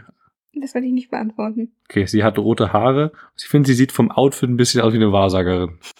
Okay. Und das ist vermutlich Opikopis Wohnung. die Szene kurz beschreiben Okay. für alle, die es gerade ja, wir haben hier einen Raum, wir sind in einem Haus, um einen Geburtstagstisch drumherum. Wir haben Elea, Ravi und Zechi, die Geschenke überreichen, beziehungsweise äh, Zechi wirft ein bisschen Eulenstaub in die Luft. Daneben steht Opikopi, der sich so an den Kopf fasst, aber so in einer gerührten Mhm. So, warte mal, so, oh, Genau, genau das. Und neben ihm steht diese Wahrsagerin, Diese Dame. diese Frau mit, mit roten langen Haaren ähm, und einem lila Kleid, einem violetten Kleid. Auf dem Tisch ist für vier Personen gedeckt, also nicht für Zechi. Ähm, Die ist eh nur Klauberklöße. stimmt. Man sieht Konfetti auf dem Tisch. Also ist definitiv eine Geburtstagsfeier. Du hast nicht erwähnt, dass Ravi einen Kuchen hält. Ach stimmt, Ravi hat ja einen Kuchen, kein Geschenk. Ja. Lea hält ein Geschenk in der Hand, Ravi hält den ganzen Kuchen. Ähm, und ich vermute mal, es ist die Wohnung von Opikopi, in der wir hier sind. Mhm. Ich würde auch Passt sagen, auch zu die dieser, Küche. dieser, dieser Hippie-Sonne da links. ich finde, hat man vorher schon diesen, diesen Anhänger von Opikopi gesehen, diesen äh, Federanhänger, den er trägt? Jetzt fragst du mich was. Lass mich kurz einmal nachschauen. Ja, das letzte Mal hat er auch den Anhänger. Hat er auch diese, diese Feder diese getragen. Feder. Mhm. Ja. Ah, dann ist das ein Opikopi-Charakter-Merkmal. Hat er denn auch eine Brille getragen? Ja, Doch, Brille, tatsächlich. Schnauzbart und den, den Pferdeschwanz. Mhm. Mhm. Dann bin ich mal gespannt, wer diese Frau ist, die ich nicht erkenne. Das ist ja definitiv nicht Tante Lissy. Ja, und es ist definitiv nicht Frau Doktor. Starberg. Ja. Hat Opikopi eine Freundin? Hör die Folge. Ist das Opikopis Freundin? Ich sag nichts dazu. Ich bin gespannt. Was ich aber sage, ist, wir haben noch ein Arabolisch-Quiz. Ja. So, du darfst jetzt mal nicht mit auf meinen Laptop schauen. Weil diesmal war ich pfiffig und habe mir die Sachen vorher rausgeschrieben, damit ich daneben markieren kann, ob du sie richtig hattest oder nicht. No. Dann Na weiß ich dann. nämlich gleich, wie viele du richtig hattest. Hit me. Amor Lovi. Amor Lovi klingt nach Liebe. Ja, ich liebe dich. Ah, weil Amor ist irgendwie so ein Begriff für Liebe und Lobi, Mhm. Love. Das singen sie auch in der arambolischen Hymne. Ah, okay. Genau. Dann haben wir als nächstes Aku-Irisch. Akku was? Warte, ich glaube, ich habe mich da vielleicht verschrieben. Ich bin mir unsicher. Schau mal nicht drauf. Hast du Doch, Aku-Iris. Arco Iris. Also Arc, Arco klingt ja irgendwie nach so einem. Ah, aha, ist vielleicht ein Regenbogen. Ja, wie bist du da jetzt drauf gekommen? Weil ich hatte Bogen gerade sagen wollen für Arc. Also, Und dann dachte ich in Iris vielleicht, das ist irgendwas mit Auge eigentlich, aber der, der Bogen war dann Ja, die Vermutung, Regenbogen. dass es vielleicht Regenbogen sein könnte. Cool. Das ist, ein- das ist ein schönes, schönes Wort dafür. Das gefällt mir. Okay. Das nächste ist Buconi. Bukoni sind Bücher. War auch leicht. Funklus Deli. Äh, funkelnde Sterne. Ein Sterne einfach nur. Weil die hatten wir sogar in dem, äh, was war's? In unserem, äh, Ja, wir haben ja Bonkel. Bonkel, Eulobini, Ja. Funklus-Delli, Cristallini. Genau. Wir haben als nächstes Wort Glubschi-Dröme. Glubschi-Drömel. Ja, das sagt Also Glubschi kommt, sind für mich Augen. Mhm. Aber Drömel? Keine Ahnung. Augen. Ach, insgesamt nur Ja. Augen, okay. Insgesamt Augen. Glubscho-Drömel. Glubschi-Drömel. Glubschi-Dröme. Das sagt Zechi auch in der Folge. Warum Drömel? Damit es halt nicht nur Glubschi ist. als nächstes haben wir Klaponi. Klapponi ist der Klappstuhl. Nee. Kannst du mir Klaponi holen? Wir erwarten Gäste. Was ist Klapponi? Es funktioniert. Ah, es klappt. Ah, Ja. Klappen, Klapponi. Das Pony klappt, Klapponi. Parsibum. Frieden. Mhm. Wie Pax im Lateinischen. Ich hab's mir halt über Peace. Ja, das Parzibum. kommt halt davon, ja. Ja, Pax pazifistisch. Pate, Ja. Äh, Stelliwusch. Eine Sternschnuppe vielleicht? Ja. Weil äh, es wuscht ein Stelli vorbei. Usch. Ja, Sternschnuppe. Ja, das finde ich gute Herleitung. Unguckelig? Guckelig, ach unguckelig. Hässlich. Nee. Nicht anschaubar. Dreckig. Unsichtbar. Unsi oh, Der natürlich. Umhang macht dich Nicht unguckelig. anschaubar. Ist ja, Ja. hm, ja, kannst du nicht anschauen. Ähm, Vehiculum? Das wird wohl ein Vehikel sein. Ein, nicht gern. ein Auto, ein Ja. Fahrzeug. Ein Auto. Und als letztes Nöff. Nöff. Wie schreibt man Nöff? N-U-F. N-O-F. N-U-F-F. N-U-F-F. Mhm. Nuff. Nuff, ja. Genug. Nee. Hab enough. Gen Nein. Enough. Nein. Nuff. Denk mal darüber nach. Ganz oft ist das letzte Wort in diesem Quiz ist immer eine gleiche Art von Wort. Fragezeichen. Nein. Nuff. Und ganz oft Zahlen. Das letzte ist ganz oft eine Zahl. Nöff. Neun. Ja.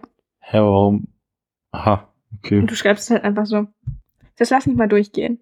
Du hast neun von elf richtig. Geil. Ich werde Gute besser. Punkte.